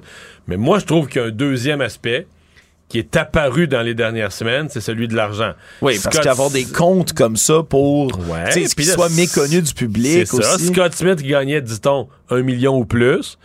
Euh, la semaine passée, Denis Coderre me disait à LCN, ben, M. Smith aurait des droits, ben, pas des droits, mais aurait des, des parts dans les droits de télé. Là, tu dis, wow, wow, wow. C'est- pas un club privé, cette affaire-là, ou c'est pas une société en commandite comme une, équipe, une équipe de hockey ou de baseball majeur. C'est une, organisation, une OSBL, une organisation sans but lucratif. Lucratif. Je reconnais que c'est pas un petit club de l'âge d'or local de village. On s'entend, ça une des millions. C'est ça, une gigantesque organisation sans but lucratif, mais quand même une organisation sans but lucratif. Fait que les dirigeants, euh, parce que c'est gros et un gros salaire, une coupe de 100 000, je suis capable d'accepter ça. C'est une grosse gestion, une grosse affaire. Mais là, quand t'es rendu aux millions, puis là, le gars vaut 10 millions, puis des cotes sur certains droits de TV, là, on est rendu dans... On est-tu rendu dans d'autres choses? Ouais. Puis ça, c'est la question aussi qui se pose autour de ça. C'est est-ce qu'on a tardé autant à s'en aller, à démissionner parce qu'il y avait des choses à cacher comme ça? On dirait qu'ils se sont mis, se sont rendus encore plus suspects Ouais, à certains égards. la dernière semaine sur le Strider? là? Ouais, ouais, c'est ça. Ça s'est fait aller dans la déchiqueteuse, par exemple. Enfin. C'est difficile de le savoir. Et l'autre étape encore plus loin, ben, c'est les enquêtes. hein. À savoir, on a demandé, par exemple, une enquête publique du côté du Bloc québécois à Ottawa. Est-ce que ça va, est-ce qu'on va donner suite? Est-ce qu'on va vouloir passer au peigne fin en entier à Hockey Canada pour leur redonner encore une fois la crédibilité? Puis aussi, ben, c'est les gestes, comme tu en as parlé, les gestes qui vont être posés. Mais je pense que c'est surtout l'avenir, parce que l'enquête, je pense qu'on le sait, il y a 22 cas. dire, le passé, on en connaît pas mal les tenants et aboutissants. On peut dire à une certaine époque, ben, c'était pas correct, mais c'était la façon de faire. Plus récemment, on dit ah, c'est devenu complètement inacceptable. Mais on n'avait plus confiance à la direction actuelle pour prendre le virage, pour faire les changements. Euh, ouais, est-ce qu'on veut, est-ce qu'on va faire une enquête sur les 30 dernières années? Est-ce qu'on a besoin de ça? Est-ce qu'on veut ça? Je sais pas. Je suis pas certain que. Ouais. En- dans tous les cas, ben, il va falloir qu'ils soient faits, les gestes à l'intérieur d'Hockey Canada. C'est ce qu'on demande de- de- d'un peu partout. Là. Hockey Québec aujourd'hui, qui ont salué la décision, qui veulent faire partie de la solution. On a entendu également Pascal Saint-Onge, la ministre des Sports au fédéral, qui s'est dit, ben, évidemment, bien contente. Qui, qui sort bien dans l'épisode quand même, qui en sort Ouais. avec une autorité renforcée. Parce que c'est pas, on le rappellera, c'est pas une branche du gouvernement canadien, là, du gouvernement Non. fédéral Hockey Canada, pas du tout, même s'il y a Canada dans le nom. Pascal Saint-Onge a été virulente, a été rapide aussi pour couper le robinet du financement du fédéral au sein d'Hockey Non, non, elle Canada. s'en sort avec une autorité renforcée. Oui, puis disons que c'est c'est pas tous les jours qu'on voit le ministre des Sports, des Sports être autant dans l'actualité, autant Non. dans le public. Alors ça fait quand même un beau baptême de feu là, pour faire connaître Pascal Saint-Onge. Actualité. Tout savoir en 24 minutes. Côté de la scène politique québécoise, le chef du Parti québécois, Paul Saint-Pierre Plamondon, a réitéré une de ses promesses faites durant la campagne, soit celle de demander à l'Assemblée nationale de lui laisser faire son travail de député, même s'il va refuser, il l'annonce d'avance, de prêter serment au roi d'Angleterre lors de son arrêt de sermentation dans dix jours, et non pas Georges III, mais Charles III, le roi d'Angleterre actuel, fait valoir entre autres ben, que la monarchie, ça vaut des millions, 67 pour être précis, à l'État québécois chaque année, qu'on ne peut pas prêter allégeance à la fois à la monarchie anglaise et au peuple québécois. Donc lui, tout ce qu'il veut, c'est prêter allégeance au Québec, à son peuple. Et donc, il, semble avoir quand même le soutien public derrière lui. Mais la question qui se pose, c'est une question constitutionnelle plutôt, Mario, là-dessus. Oui, parce que la loi, euh, la loi constitutionnelle du Canada, la Constitution du Canada est très précise. Je ne vais pas me tromper, je pense à l'article 128 qui prévoit que pour siéger, un député doit prêter serment. Et même le texte du serment est, est- est annexé à la Constitution canadienne, le serment qui doit être prêté euh, à, la monarchie britannique, donc au, À la au chef de l'État, à la couronne, au chef de l'État. Et dans ce cas-ci, c'est le roi Charles III. Euh, au Québec, depuis plusieurs années, je pense que ça date du Parti québécois, si je ne m'abuse, donc depuis les années 70, on a additionné un deuxième serment. Donc, les gens du Parti québécois, à l'époque, avaient dit on respecte ce qui est dans la Constitution, ce qui est nécessaire et prévu, même si ça ne nous plaît pas. Mais on ajoute un deuxième serment, donc un serment au peuple du Québec, qui, lui, que- que- que- qui a été, je pense, par tous les députés depuis ce temps-là, euh, qui a été utilisé aussi. Mais c'est pas un ou l'autre. Non, c'est les deux. Et l'autre, exactement. Donc, Paul Saint-Pierre Plamondon dit Moi, je ne ferai que celui au peuple du Québec. Je ferai le, le- le deuxième qui a été rajouté, mais le premier, celui prévu dans la Constitution, je ne le ferai pas. Donc, est-ce que ça pourrait le rendre inapte à siéger? Lui, il relance un peu le ballon aux autres partis en disant OK, inapte à siéger, mais qui va m'empêcher? Oui. Donc, il en appelle aux autres partis. Et à l'Assemblée nationale comme ça. institution également. Exactement. Pour dire, ben, mais en même temps, si les 120, parce que là, les trois péquistes, je pense, vont faire ça, si les 122 autres députés disent, nous, on consent à ce qu'ils siègent, ça va dégager de la marge de manœuvre là, au secrétaire général, au nouveau président élu de l'Assemblée nationale pour dire, bon, ben, garde, tout est correct. Euh, mais pour faire ça, est-ce qu'on pourrait, par exemple, euh, tout à l'heure, on parlait avec le, le constitutionnaliste Pierre, euh, Patrick Taillon, il disait, ben, une des solutions, est-ce qu'on pourrait remplacer le mot roi Charles III par un terme générique, l'autorité constituée, ou les Ah. institutions, euh, les, la les Constitution, par institutions, exemple, etc. envers- Exactement. Donc là, on donnerait une marge de manœuvre pour dire, ben oui, là, le, L'autorité. L'autorité constituée, ça inclut la couronne britannique qui en fait partie, tu sais. Oui, parce qu'on reste quand même dans une monarchie constitutionnelle, qu'on le veuille Mais ou pas. Mais ça forcerait pas le, le, le, Parti québécois ou le chef du Parti québécois à nommer le roi Charles III. Donc peut-être qu'on ira vers ça. Parce qu'il y en a toutes sortes de modifications qui ont été faites au fil du temps quand même à ce serment-là. Au début, c'était même pas prévu par la loi que ce soit fait en français comme serment. Maintenant, c'est chose qui est constamment faite. Également, là, on peut faire une déclaration solennelle au lieu du serment qui est juré à Dieu, par exemple, hein, qui était prévu également on à départ l'origine. sur la Bible, ben oui. Mais la Bible, en fait, t'es beaucoup plus familier avec moi qu'en matière d'Assemblée nationale. Comme au tribunal. Là. Mais c'est d'office, je pense qu'il faut demander, en fait, selon ce qu'on ce que l'on m'expliquait, c'est qu'il faut demander à pas avoir la Bible sur le lutrin lorsqu'on prête serment quand même. Donc, c'est un élément qui reste, qui demeure encore et toujours dans le cadre de l'Assemblée nationale. Est-ce que ça pourrait entraîner aussi des réflexions beaucoup plus loin sur le serment, sur... Il y a peut-être un pavé dans la mort qui est lancé comme ça par euh, Paul Saint-Pierre ouais, qui va pousser d'autres réflexions. Lui, probablement qui se dit, regarde, si jamais on l'empêchait de siéger, bon. ben, d'abord, une, une, des conditions qui pourrait amener ça, c'est si les libéraux bloquent. Parce que là, les libéraux sont sur le bord de ont déjà annoncé une intention de bloquer les reconnaissances parlementaires de ceux qui n'ont pas les 12 députés et tout ça. Et il, avait, il avait déjà fait pareil lorsque Québec ben, solidaire avait proposé ça, une motion. Québec solidaire a déposé un projet de loi, même c'est plus qu'une motion, un projet de loi à la dernière session. Et Simon Jolin Barrette aurait été prêt à le faire adopter. Donc, tu avais le Québec solidaire qui était proposeur, le PQ et la CAQ étaient d'accord, mais ça prenait l'unanimité, vu que c'est un projet de loi de l'opposition qui arrivait un peu à la dernière minute. Ouais.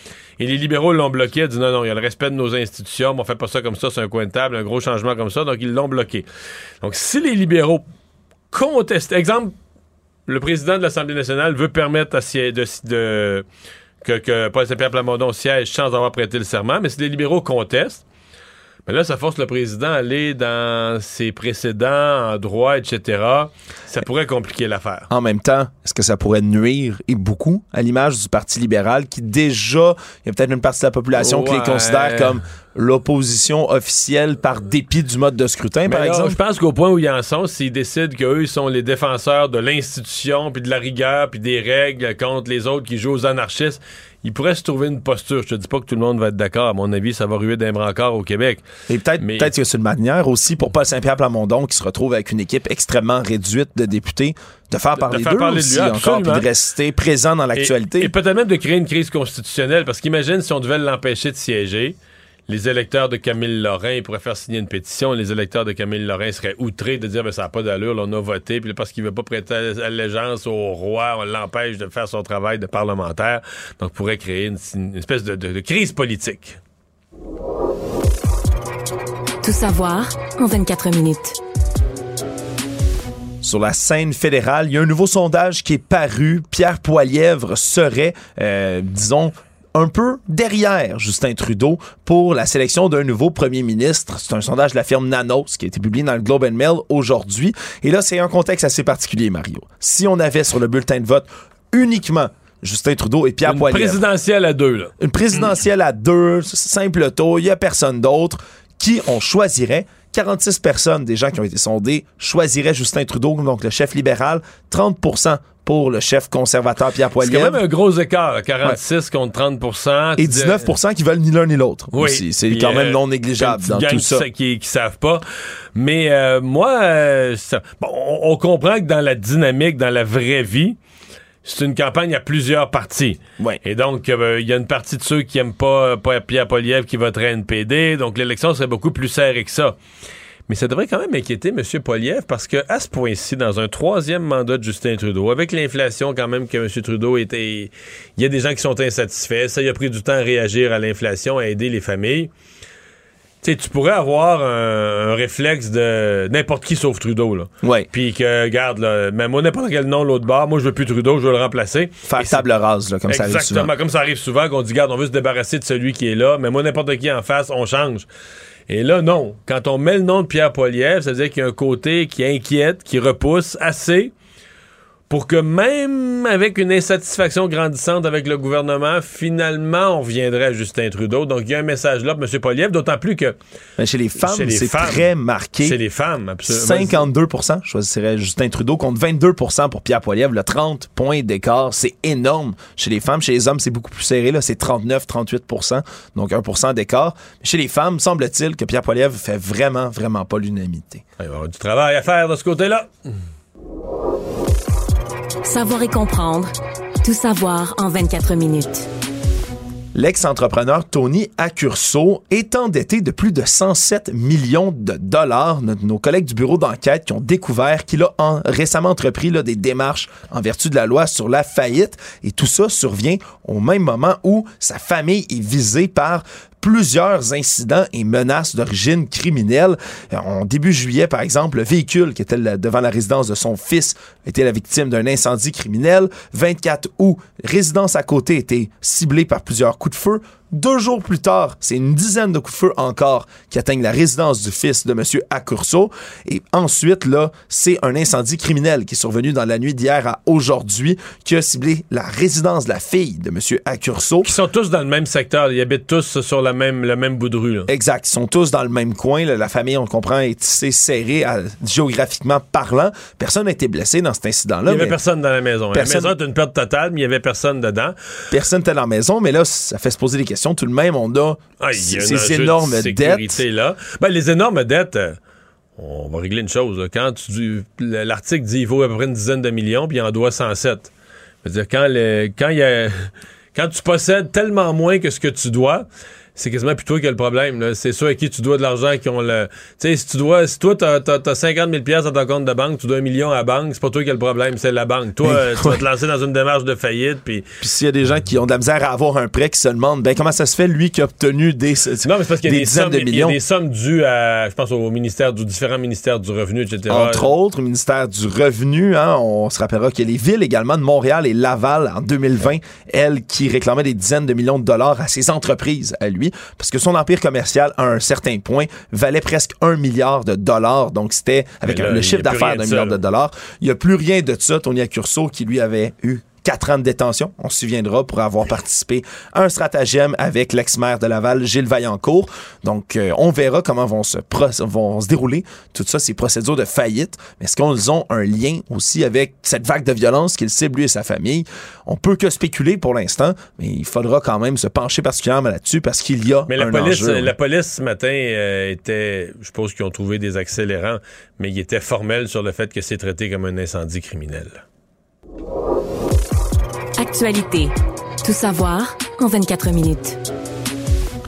À Montréal, la ville va allonger 6 millions de dollars supplémentaires. Tout ça pour la construction des paddocks du circuit Gilles Villeneuve. On se rappellera qu'au départ, c'est un contrat de 60 millions de dollars qui a été donné en avril 2018 au groupe Geyser, hein, qui sont les entrepreneurs dans ce dossier-là.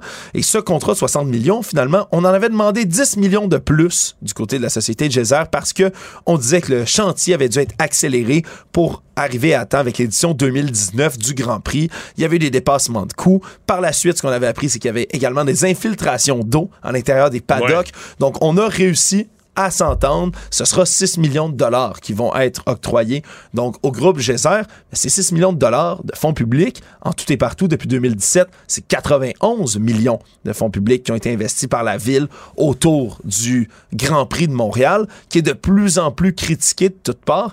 Est-ce que ça risque de faire grogner ça déjà, Mario?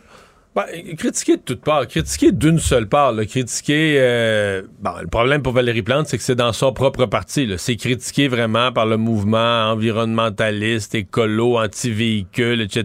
Il y a celui contre le, le trafic sexuel aussi, peut-être un peu, qui Ouais, vient avec vrai, le Grand Prix. C'est vrai, qui vient avec. Ça aussi, ça, ça soulève des questions. Maintenant, tu sais, quand tu parles, je me souviens d'une entrevue qu'on a faite avec un intervenant touristique, un intervenant hôtelier, à deux, trois jours du Grand Prix.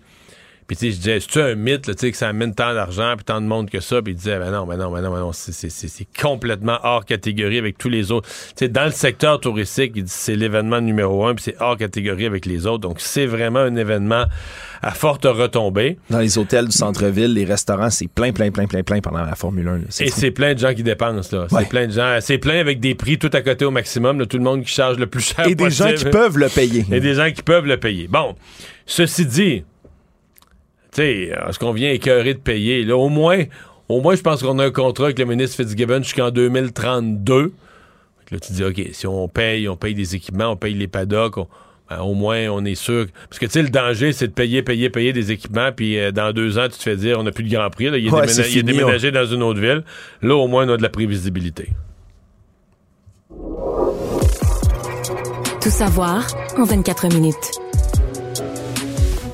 Sur la scène internationale, le réseau Meta, donc qui comprend Facebook, Instagram et autres, a été désigné officiellement par la Russie aujourd'hui comme une organisation terroriste et extrémiste. On comprendra qu'ils ont, comme plusieurs pays, dont le Canada, une liste hein, d'entités, d'organisations terroristes, donc qui sont jugées illégales et autres. Donc, Mais là- Facebook est considéré comme une organisation terroriste en Russie. Facebook et Instagram, oui, oui, les réseaux que vous utilisez tous les jours chez vous sont maintenant considérés comme Pourquoi? terroristes. Parce qu'ils ont diffusé des images. euh, Ben parce qu'ils servent évidemment à propager toutes sortes d'images qui sont contraires à l'idéologie russe, hein, à la propagande qui est faite sur la guerre autres, en les Ukraine. dommages qu'ils causent en Ukraine. Ouais, ouais. les dommages, les horreurs, atrocités, crimes de guerre et autres. Déjà qu'en mars, il y a un tribunal russe qui avait interdit à Meta d'être là pour extrémisme, entre autres, ce qui avait justifié son blocage dans Ce le qui, ce pays. qui veut dire que les Russes peuvent pas utiliser. Est-ce qu'ils peuvent avec un contournement informatique, un VPN? Certainement qu'ils pourraient. Le problème, c'est que en cas d'utilisation, il pourrait y avoir, maintenant que c'est reconnu comme une organisation terroriste, au point de vue de la loi, il pourrait y avoir des poursuites contre les gens qui l'utilisent. En Russie, ni plus ni moins, qui seraient considérés comme ayant utilisé facilité une organisation terroriste et extrémiste, ni plus ni moins. Et ça va plus loin encore. On pourrait, par exemple, poursuivre quelqu'un qui mentionne publiquement l'organisme Meta sans dire que c'est terroriste. Quelqu'un qui utiliserait son logo, par exemple, sans mentionner que c'est le logo d'une organisation méchante et terroriste, pourrait aussi se faire poursuivre, et même que des entreprises russes qui utiliseraient les réseaux sociaux comme ceux-là pour diffuser de la publicité, par exemple, pour leur entreprise, mais pourraient se faire poursuivre aussi pour participation à une organisation extrémiste. Donc, Mais vraiment, techniquement, ils sont bloqués dans le pays. là. Si tu si t'abonnes tout simplement sur un Internet officiel, techniquement, oui, tu peux, avec pas aller plusieurs, sur, tu peux pas aller sur ces sites-là. avec plusieurs autres réseaux, mais comme beaucoup de choses sur Internet, c'est facilement contournable, mais maintenant, on s'expose à des sanctions beaucoup plus graves au niveau légal. Savoir et comprendre. Tout savoir en 24 minutes. On a des nouvelles du Royaume-Uni. Le roi Charles III, oui, oui, le même auquel Paul Saint-Pierre Plamondon ne veut pas euh, prêter serment, va être finalement couronné. On a la date le 6 mai 2023. T'as pas, t'as pas, je rentre ça dans mon agenda. Oui, tu libères ta journée, congé férié, Mais le popcorn. c'est un samedi. C'est un samedi, bon, ben, tu vois, tu, tu- tu vas être libéré comme ça pour pouvoir écouter toute la cérémonie hein, qui va se dérouler. Hey, je voudrais pas rater ça. Tu veux pas rater ça, mais il se pourrait qu'il y ait énormément de gens qui veulent suivre quand même ces célébrations-là parce que on rappellera que ça remonte à il y a très longtemps, en 1953, le dernier couronnement de souverain, donc en Angleterre, puisque Non, mais, Elisabeth II a vécu tellement longtemps. Mais la monarchie, tu sais, c'est dépassé, puis tout ça, puis... Tu sais, je suis le premier à dire que réformer ça au Canada serait vraiment compliqué. Mais est-ce que c'est dépassé? C'est sûr que la réponse, c'est oui. Mais à mon avis, il n'y a rien de plus gros symbole. Tu sais, comme les funérailles de la reine, est-ce qu'une dame âgée, pleine de dignité, elle décède, on la, on la porte à son dernier repos, les gens rendent hommage. Mais un couronnement, là, excuse-moi, mais je sais pas comment ils vont pouvoir que ça ait pas l'air d'une scène de film des années 1700, là, non? Mais on peut dire une scène, une scène de film reproduisant ce qui se passait dans les années 1700. Ouais, On parce que ça, ça va être difficile, parce qu'il y a tellement de traditions qu'ils ne veulent pas être modifiées. Tu sais, par exemple, c'est évident que ça va se passer à l'abbaye de, West- de Westminster. C'est l'archevêque de Canterbury, hein, qui est Justin Welby en ce moment, qui va procéder au couronnement. Ça, ça fait plus de 900 ans que c'est euh, c'est à l'abbaye de Westminster qu'on a ce type de couronnement-là qui est fait. Donc, ça, on dit que ça va être une cérémonie plus courte, plus petite et moins dispendieuse, Mario. Du moins, c'est les souhaits du nouveau monarque. On verra si la facture, avec l'inflation, ça risque peut-être d'être salé. Mais là, euh, Ça veut dire que Paul Saint-Pierre Plamondon, il pourrait, s'il prêtait serment au roi Charles III, mais ce serait un roi non couronné, peut-être c'est moins grave. Il est officiellement roi, en fait. Dès, Ah, dès la mort de sa mère, il était roi, mais il reste encore à être couronné. Lui et son épouse, la reine consort Camilla aussi. Résumé l'actualité en 24 minutes, c'est mission accomplie. Tout savoir en 24 minutes. Un nouvel épisode chaque jour en semaine. Partagez et réécoutez sur toutes les plateformes audio. Disponible aussi en audiovisuel sur l'application Cube et le site cube.ca. Une production Cube Radio. Mario Dumont. Le seul atlas dont vous avez besoin. Et c'est l'heure de la chronique euh, politique de Gilles Barry. Bonjour Gilles. Salut Mario.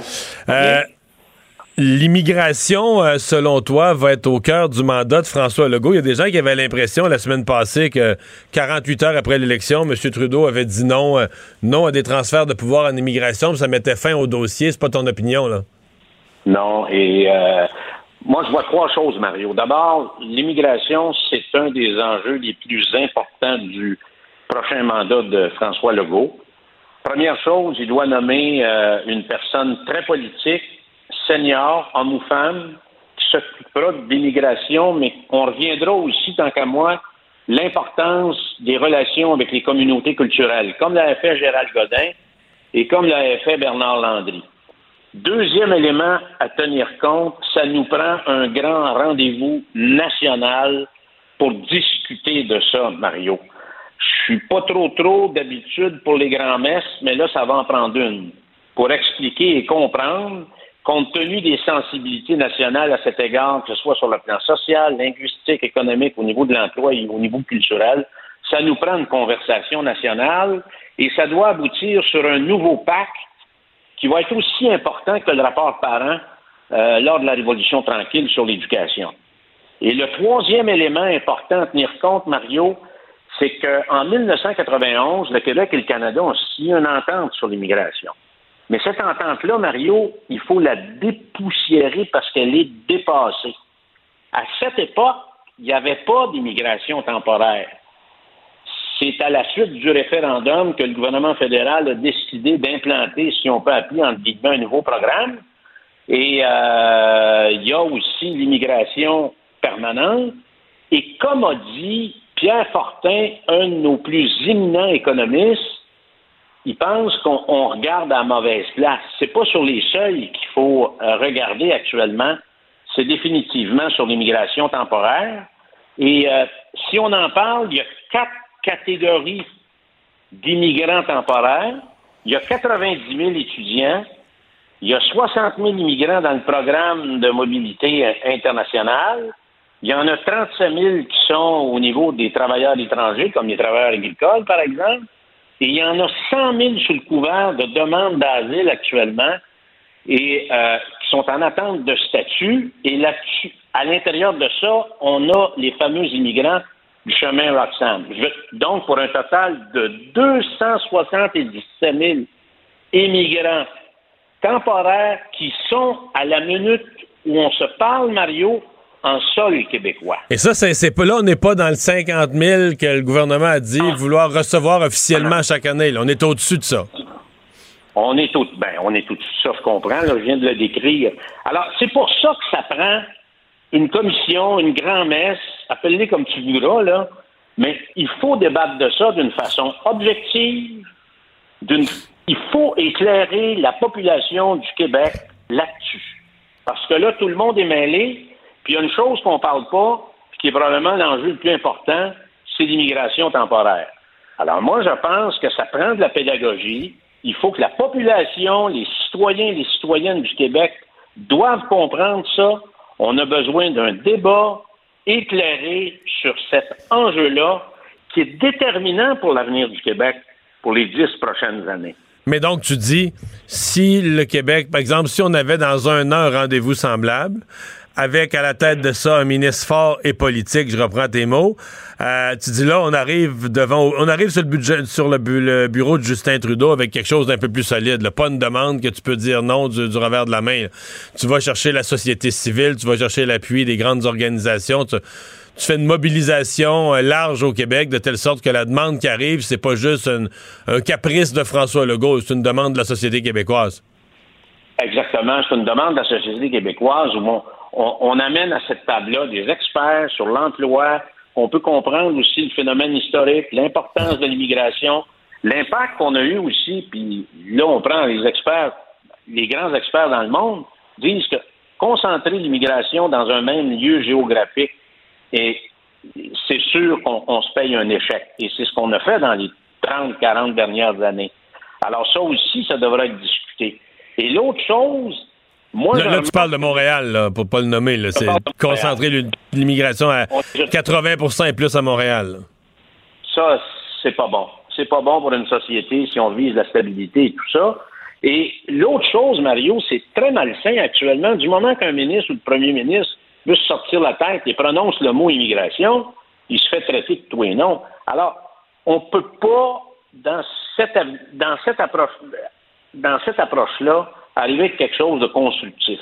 Et si on veut parler de quelque chose de constructif, et d'ailleurs, tu vas être d'accord, tu es à peu près un des seuls à avoir parlé de, l'immigration temporaire. Pierre Fortin en a parlé dans un papier très intéressant. Il y a eu quelques papiers là-dessus, mais pas beaucoup. Alors, et moi, je comprends pas que le, gros, le pesant de tout ça, du débat, est à l'intérieur de l'immigration temporaire et on n'en parle pas. Écoute, Mario, c'est pas banal, 277 000 immigrants. Mais si, euh, si le gouvernement fédéral allait de l'avant avec son projet d'en régulariser d'un coup, euh, euh, ouais, mettons au Québec, ça pourrait être 100 000 et même plus. Là, là c'est comme deux années. Tu sais, on dit, euh, on a débattu en campagne électorale de cibles à fixer euh, 40 000, 50 000, 60 000, 70 000. Mais là, tout à coup, t'en aurais 100 000 d'une shot, sans, peut-être sans un mot à dire du Québec? T'as tout compris, Mario. Et ce qui m'inquiète le plus, moi, j'ai été chanceux, j'ai été secrétaire parlementaire de M. Parizeau, puis il m'a fait avant le référendum, quasiment à 7h30 du matin dans son bureau, un cours sur la force de frappe du gouvernement fédéral qui s'appelle le Conseil privé. Et je remarque que depuis mardi, je vois euh, définitivement l'astuce du Conseil privé à l'intérieur des porte-paroles fédéraux. Depuis mardi passé, à tous les jours, le gouvernement de Justin Trudeau a annoncé quelque chose concernant l'immigration. Et jeudi, le ministre a dit il est possible qu'on pense à une amnistie pour 100 000 immigrants d'un coup au Québec. Alors, c'est clair, net et précis que le gouvernement fédéral, lui, a un plan. Il y a un plan, il y a une méthode, et euh, c'est clair que. Mais il veut surtout pas discuter de l'immigration temporaire.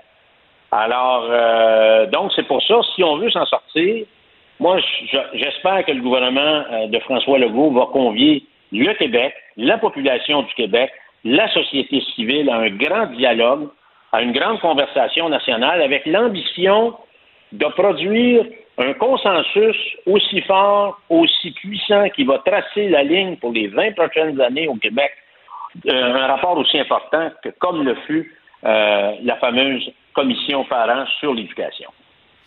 Euh, quand tu dis, euh, puis je, je- je suis assez d'accord avec toi là-dessus, il faut un ministre fort. On en a-tu deux, trois en tête? Des, des ministres d'immigration, pas tant. D'abord, est-ce que Jean Boulet, euh, c'est fini, là. Écoute, le premier ministre a dit qu'il s'était discrédité en pleine campagne. Je pense que ça, c'est un dossier clos. Et, qui on voit qui est assez. ouais, qui on voit assez politique pour ça?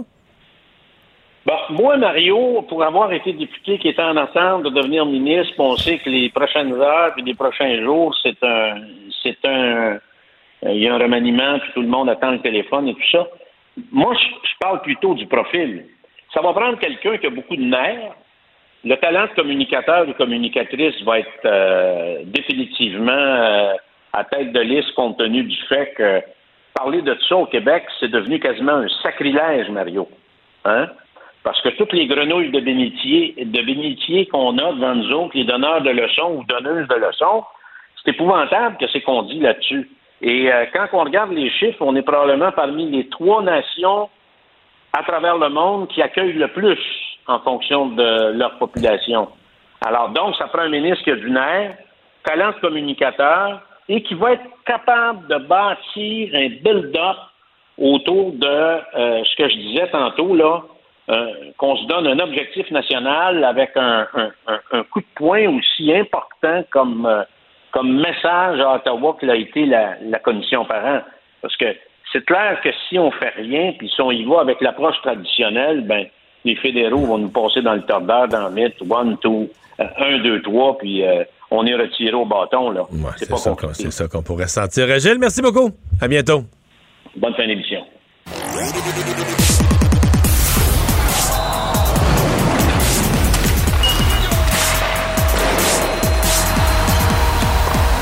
Jean-François Barry, un chroniqueur pas comme les autres. Salut Jean-François. Salut Mario. Alors, c'est finalement arrivé vers 11h ce matin, la démission en bloc du PDG d'Hockey Canada et de l'ensemble du conseil d'administration. Ouais, Scott Smith, donc, et euh, tout le conseil d'administration. Ça aurait été long, hein? Mettons. même. mettons. Je pense qu'on aurait pu limiter bien des dommages si ça avait été fait avant, parce que là, Hockey Canada est, entaché, puis tout le monde en a parlé. ça débordait de loin l'aspect hockey. Euh, aujourd'hui, c'est Bauer. Je pense que ça, ça a été le coup de grâce. Là, Bauer qui, ont dit qu'il allait plus fournir l'équipement aux, joueurs euh, d'Hockey Canada. Bon, le reste des commanditaires, les associations. Donc, on a décidé finalement de démissionner. J'ai hâte de voir. C'est la bonne chose à faire, ça c'est sûr. Ça efface pas ce qui a été fait. Ça efface pas qu'il y avait un fonds euh, qui, était, qui était dédié euh, à couvrir des actes sexuels. Euh, j'ai hâte de voir ce qui va arriver pour la suite des choses. La, la, semaine dernière, Justin Trudeau disait on va appeler ça Canada Hockey, puis on repasse ça sur un autre nom c'était une semi-boutade, mais c'est, c'est pas si simple euh, à faire. Je veux dire, c'est, quand même gros Hockey Canada. Là. Ça, ça, gouverne tout le hockey mineur puis tous les paliers. Puis j'en jasais aujourd'hui avec, avec ma blonde qui on, on sac ça à terre. Il fait côté développement des joueurs, euh, le U17, le U18, le, je il faisait quand même de, de, bonnes choses. Et sur le terrain, il y a des gens en place. Là, fait que les têtes euh, dirigeantes ont, tombé. La, mentalité doit changer, ça c'est sûr et certain. Mais je ne sais pas si on doit acheter tout en même temps. Là. Il y a le ben, je pense c'est de mettre c'est ça je pense c'est de mettre une administration avec des nouvelles sensibilités euh, des, des, normes d'éthique de comptabilité qui sont peut-être un peu plus axées à la fois sur l'année 2022 sur la pratique du sport sécuritaire pour l'ensemble des jeunes dans le pays sans je pense qu'on veut quand même un sport d'élite. On veut, quand on se présente au championnat junior ou ailleurs, on veut pas que euh, les Canadiens sont fiers de leurs équipes de hockey. Je pense ben pas qu'on veut arriver là en disant ben nous autres, la star, on fait ça pour le on fait ça pour le fun, on veut juste participer. Mais je pense pas que ce soit incompatible de gagner des matchs de hockey avec une gestion qui soit entre autres euh, dans des gestes criminels comme des, des, agressions sexuelles. Puis si les attentes sont claires, j'ai l'impression que tu sais, on dit le fait que ça, ça a traîné, il y a beaucoup de négatifs autour de ça. Mhm. Peut-être qu'il y a un certain positif aussi. Peut-être que ça, ces semaines-là, ça a amené une espèce d'électrochoc où personne, dans l'avenir, là, même les joueurs de 17 ans vont dire écoute, il n'y a plus rien qui est toléré. Regarde ce qui s'est passé. Tout a sauté. Ça a duré des semaines. Les commanditaires lâchaient. Une espèce de conscience collective que il euh, y a des affaires qui passeront plus, puis si tu fais des gaffes, si tu fais des conneries, si tu fais un viol, il n'y a pas quelqu'un qui va arriver avec un chéquier au-dessus de ton épaule qui va venir à mon beau petit gars, c'est correct, là. on va compter début la semaine prochaine, mais on va effacer cette gaffe-là. -là, c'est fini, ça. Là. Alors ça, je suis entièrement d'accord. Puis effectivement, autant l'histoire Logan Mayou qui a fait jaser, autant là, Hockey Canada sensibilise tout le monde dans, dans les sphères du hockey, puis dans les sphères du sport et dans la société en général. Il y a des affaires euh, qui se faisaient pas, mais qui, qui était malheureusement euh, étouffé à l'époque. Puis là, ça, ça, a pu sa raison d'être. Mais moi, je parle du symbole. Tu sais, moi, mon gars, il est allé au U17. Il était fier d'être à Hockey Canada, de porter le chandail du Canada. Puis ça, ça a été beaucoup entaché dans, dans, les dernières semaines. Mais tu sais, avant de tout jeter ça aux poubelles, Hockey Canada, puis le, le bon, eux autres sont partis. Il faut repartir sur des nouvelles bases, nouvelles philosophies, nouvelles mentalités. Mais moi, ce que je trouve dommage, c'est comme le prestige et la réputation qu'il en a pris pour son rhume là, dans cette histoire-là. Et tant mieux si à long terme, ça a des retombées positives sur la société en général et sur le monde du hockey qui est très, très macho, on va se le dire. Ouais. Mais tu vois, ils vont peut-être pouvoir ramener, par exemple, les commanditaires. S'ils se donnent un plan, un plan plus constructif, vont peut-être pouvoir ramener euh, avec eux les, euh, les commanditaires. Ça, ça va donner un signal que les commanditaires sont satisfaits de la nouvelle la nouvelle administration, de la nouvelle direction. Fait que moi, je, pense que sur une période de quelques mois, il y a moyen de remettre ça droite, là, sans, en redonnant confiance, puis sans tout jeter, euh, comme on dit, jeter le bébé avec l'eau du bain, les bonnes choses qui se font sur le terrain, point de vue hockey. C'est ce que je pense aussi. D'ailleurs, tu vois, Hockey, Québec aujourd'hui a quand même réagi. Puis en fait, ils n'ont pas dit bon ben parfait, c'est beau, on va retourner notre argent là-bas comme, euh, comme avant que ça arrive. Là. On a dit on va attendre de voir le plan puis vers où on s'en va. Fait que je crois que Bauer, Canadian Tire, TELUS, euh, euh, Banque Scotia, tous ceux qui sont débarqués vont attendre aussi. Là. Ils vont pas rembarquer demain là, dans le financement d'Hockey Canada. Non, non, fait que ça, ça, prend une refonte, ça prend des meilleures personnes en place, une nouvelle philosophie.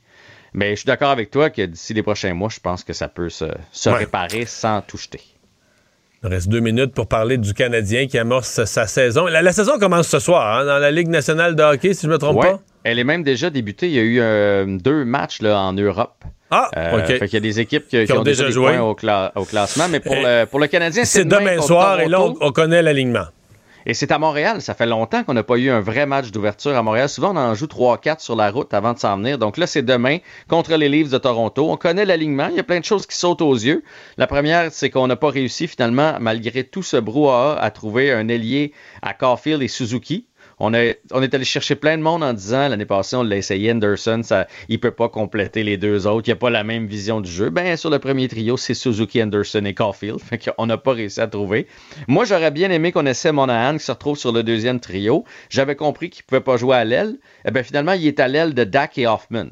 J'aurais aimé ça qu'on le laissait avec Suzuki et Caulfield. Ça viendra peut-être. Slavkowski se retrouve sur le troisième trio avec euh, Dvorak et euh, Gallagher, des gars très euh, responsables défensivement, des bons mentors, je pense, pour lui. Et j'ai cru comprendre que Martin Saint-Louis veut garder son vestiaire et veut pas faire de passe droit aux jeunes nouveaux. T'es un premier choix, t'es supposé être bien bon, t'as eu un bel été, mais là, tu vas gravir les échelons comme les autres. Donc, sur le troisième trio, et pas de power play pour l'instant. Puis ça, je trouve que c'est un bon signal envoyé. Gang tes, gang tes galons. Et euh, Petlik, Evans et Dadonov sur la quatrième ligne. Donc, euh, Drouin, ben, ça a beaucoup fait jaser. Sur la cinquième ligne? Drouin, pour l'instant, n'est pas habillé pour le match euh, de demain ça part bien, bien mal dans, son cas. On pourra en reparler demain euh, avant le début du match. Et sinon, ben, à la défensive aussi, ce qui saute aux yeux, c'est que ta barouette, que ça va faire mal. Écoute, Goulet, ça va, ça, ça va. Cheka et Wideman, c'est la deuxième paire. Sais, Wideman, il, était chambranlant. On savait pas si c'était un gars NHL. Puis Cheka, il est tout jeune. Et Harris et Kovacekji, qu'on est allé chercher euh, au balotage, c'est notre troisième paire. Madison est blessé. Ça, ça va passer vite demain avec. Si je te résume, Laissons nos attentes à un niveau raisonnable. Hey, merci, à demain. Casse-tête, devinette, mots croisés. Mario Dumont a la solution à tout. Cube Radio. Cube Radio. En direct à LCN. Notre duo politique aujourd'hui, Philippe Vincent Foisy qui se joint à Mario Dumont. Alors, euh, parlons tout de suite d'Hockey Canada. Euh, tout le monde leur montrait la porte. Ils ont fini par la prendre. Démission en bloc de la direction. Euh, et là, on a, on a, hâte de découvrir pourquoi ça a pris tant de temps. Mario, on n'est peut-être pas au bout de nos surprises. Non, ben non. La nouvelle administration, la nouvelle direction qui va prendre ça dans quelques semaines va certainement, d'abord, oui, faire un nouveau plan d'action, des nouvelles orientations, essayer de regagner le cœur des, des partisans de hockey, des parents, mais aussi des commanditaires, hein, regagner le cœur des commanditaires mhm. pour retrouver l'argent. Et pour ça, ça va prendre un plan. Ceci dit, il y a une autre chose qu'ils vont faire en parallèle, c'est qu'ils vont devoir ouvrir les livres. Et moi, je suis quand même sensible au fait qu'on a découvert aussi dans les dernières semaines, au-delà de toute la question de la gestion des cas d'agression sexuelle, on a découvert qu'il y avait bien de l'argent, là. Euh, des, énormes salaires. Tu sais, c'est pas un club privé, c'est pas une société en commandite comme les autres équipes professionnelles. C'est un OSBL. Je suis pas niaiseux, c'est un énorme OSBL. Je suis conscient que les gens qui gèrent quelque chose d'aussi gros prennent un salaire d'une coupe de 100 000. Je peux comprendre ça, mais là, tout ce qu'on a entendu, les salaires qui sont au-dessus du million. Euh, Denis Coderre nous disait la semaine passée que selon ces informations, euh, il y aurait même des droits de télé partagés avec le PDG. Tu dis, qu'est-ce que c'est ça? On est dans quoi? Donc, pour moi, il y a- y, a toute une confiance à rebâtir. euh, et bon, Ouais. il s'est perdu. Disons que ça a été long, là, il s'est perdu quelques semaines, mais euh, mieux vaut tard que jamais. là. Je pense que là, on a les coups des franges Mhm. maintenant pour passer à une autre étape. Oui. Philippe Vincent, on entendait la ministre euh, des Sports là, parler de masculinité toxique. Elle, elle dit que depuis 89, là, il y aurait eu une vingtaine de cas d'agression euh, similaires. Euh, faudra voir qui va les remplacer, ces gens-là. Et comme le dit Mario, il y a tout un travail de reconstruction devant eux. là. Oui, ben, un changement de culture, Sophie, ça, ça prend plus que quelques coups de rouleau. Là, puis Mhm. dire que la peinture est changée, euh, rien à voir, circuler. Il va falloir que le nouveau conseil d'administration nous explique peut-être ce qui s'est passé, euh, nous démontre qu'ils ont euh, repris le contrôle là-dessus, qu'ils vont changer les choses. Et je pensais à l'armée canadienne, Sophie, souvenez-vous, quand on a remplacé le chef d'état-major par un autre chef d'état-major qui lui-même a été, en fait, Ouais. la- a été la cible d'allégations d'inconduite sexuelle. Donc, ça peut prendre du temps, ça peut être long, ça peut être ardu. Au moins, le gouvernement a mis en place le commissaire à l'intégrité dans le sport qui va faire une enquête là-dessus. Mm. Donc, déjà ça, d'avoir un commissaire indépendant qui va être en mesure d'analyser le tout, de regarder le tout, c'est sûr que ça peut aider à redonner confiance, mais cette confiance-là ben, va se bâtir dans le temps. Le changement de culture va s'observer dans le temps aussi. Puis à un moment donné, il va falloir que lorsque Hockey Canada va être confronté à le même genre d'allégations d'inconduite sexuelle, fasse la bonne chose, puis disent, Ouais. ben ça, c'est criminel, si c'est criminel, et qu'on demande au corps policier et au corps civil d'enquêter là-dessus. On va suivre ça de très près, ça c'est sûr. Euh, je vous entends sur cette euh, commission d'enquête sur euh, le recours aux mesures d'urgence qui commence jeudi. Euh, Mario Justin Trudeau et ses ministres, on vient de voir la liste, là, qui vont témoigner. Oui, ces ministres seniors, ils doivent témoigner. Ils ont été des joueurs importants. En bout de ligne, c'est eux qui ont pesé le pour et le contre, ont pris la décision que la loi sur les mesures d'urgence était essentielle, à leur avis. Donc, euh, vont devoir témoigner de ça, expliquer ça. Euh, parce que sincèrement, il y, a y a des questions. Il y a pas. faut bien démêler les choses. Je pense pas qu'il y ait de grosses questions à savoir est-ce qu'il fallait arrêter là, ce, ce siège d'Ottawa. Euh, c'était une- la ville était paralysée, les gens pouvaient plus dormir. Euh, C'était une blague. Il fallait que ça arrête. Mais sais, est-ce que le pays était dans une crise telle qu'on ait recours à une loi, une loi qui est prévue essentiellement pour, euh, je sais pas, moi, le Canada se retrouve en situation de guerre, euh, une catastrophe naturelle vient euh, paralyser ou empê- priver une région de, de services de base. C'est vraiment une loi de situation extrême. Est-ce qu'on était dans une situation, tu sais, dans le fond, euh, ces semaines-là, tout le Québec, tout le Canada roulait normalement, sauf la ville de, sauf un, un secteur de la ville d'Ottawa. Je ne veux pas minimiser la gravité de ce que vivaient les gens à Ottawa. Est-ce que le Canada Ouais. au complet était à feu et à sang? Pas clair. En tout cas, ça va devoir être expliqué? Ouais. Philippe Vincent, en même temps, euh, ce qui est intéressant de, de savoir, c'est qu'il y a une obligation de par la loi. là. Il faut tenir ces audiences-là dès qu'on l'invoque. Oui, mais c'est ça.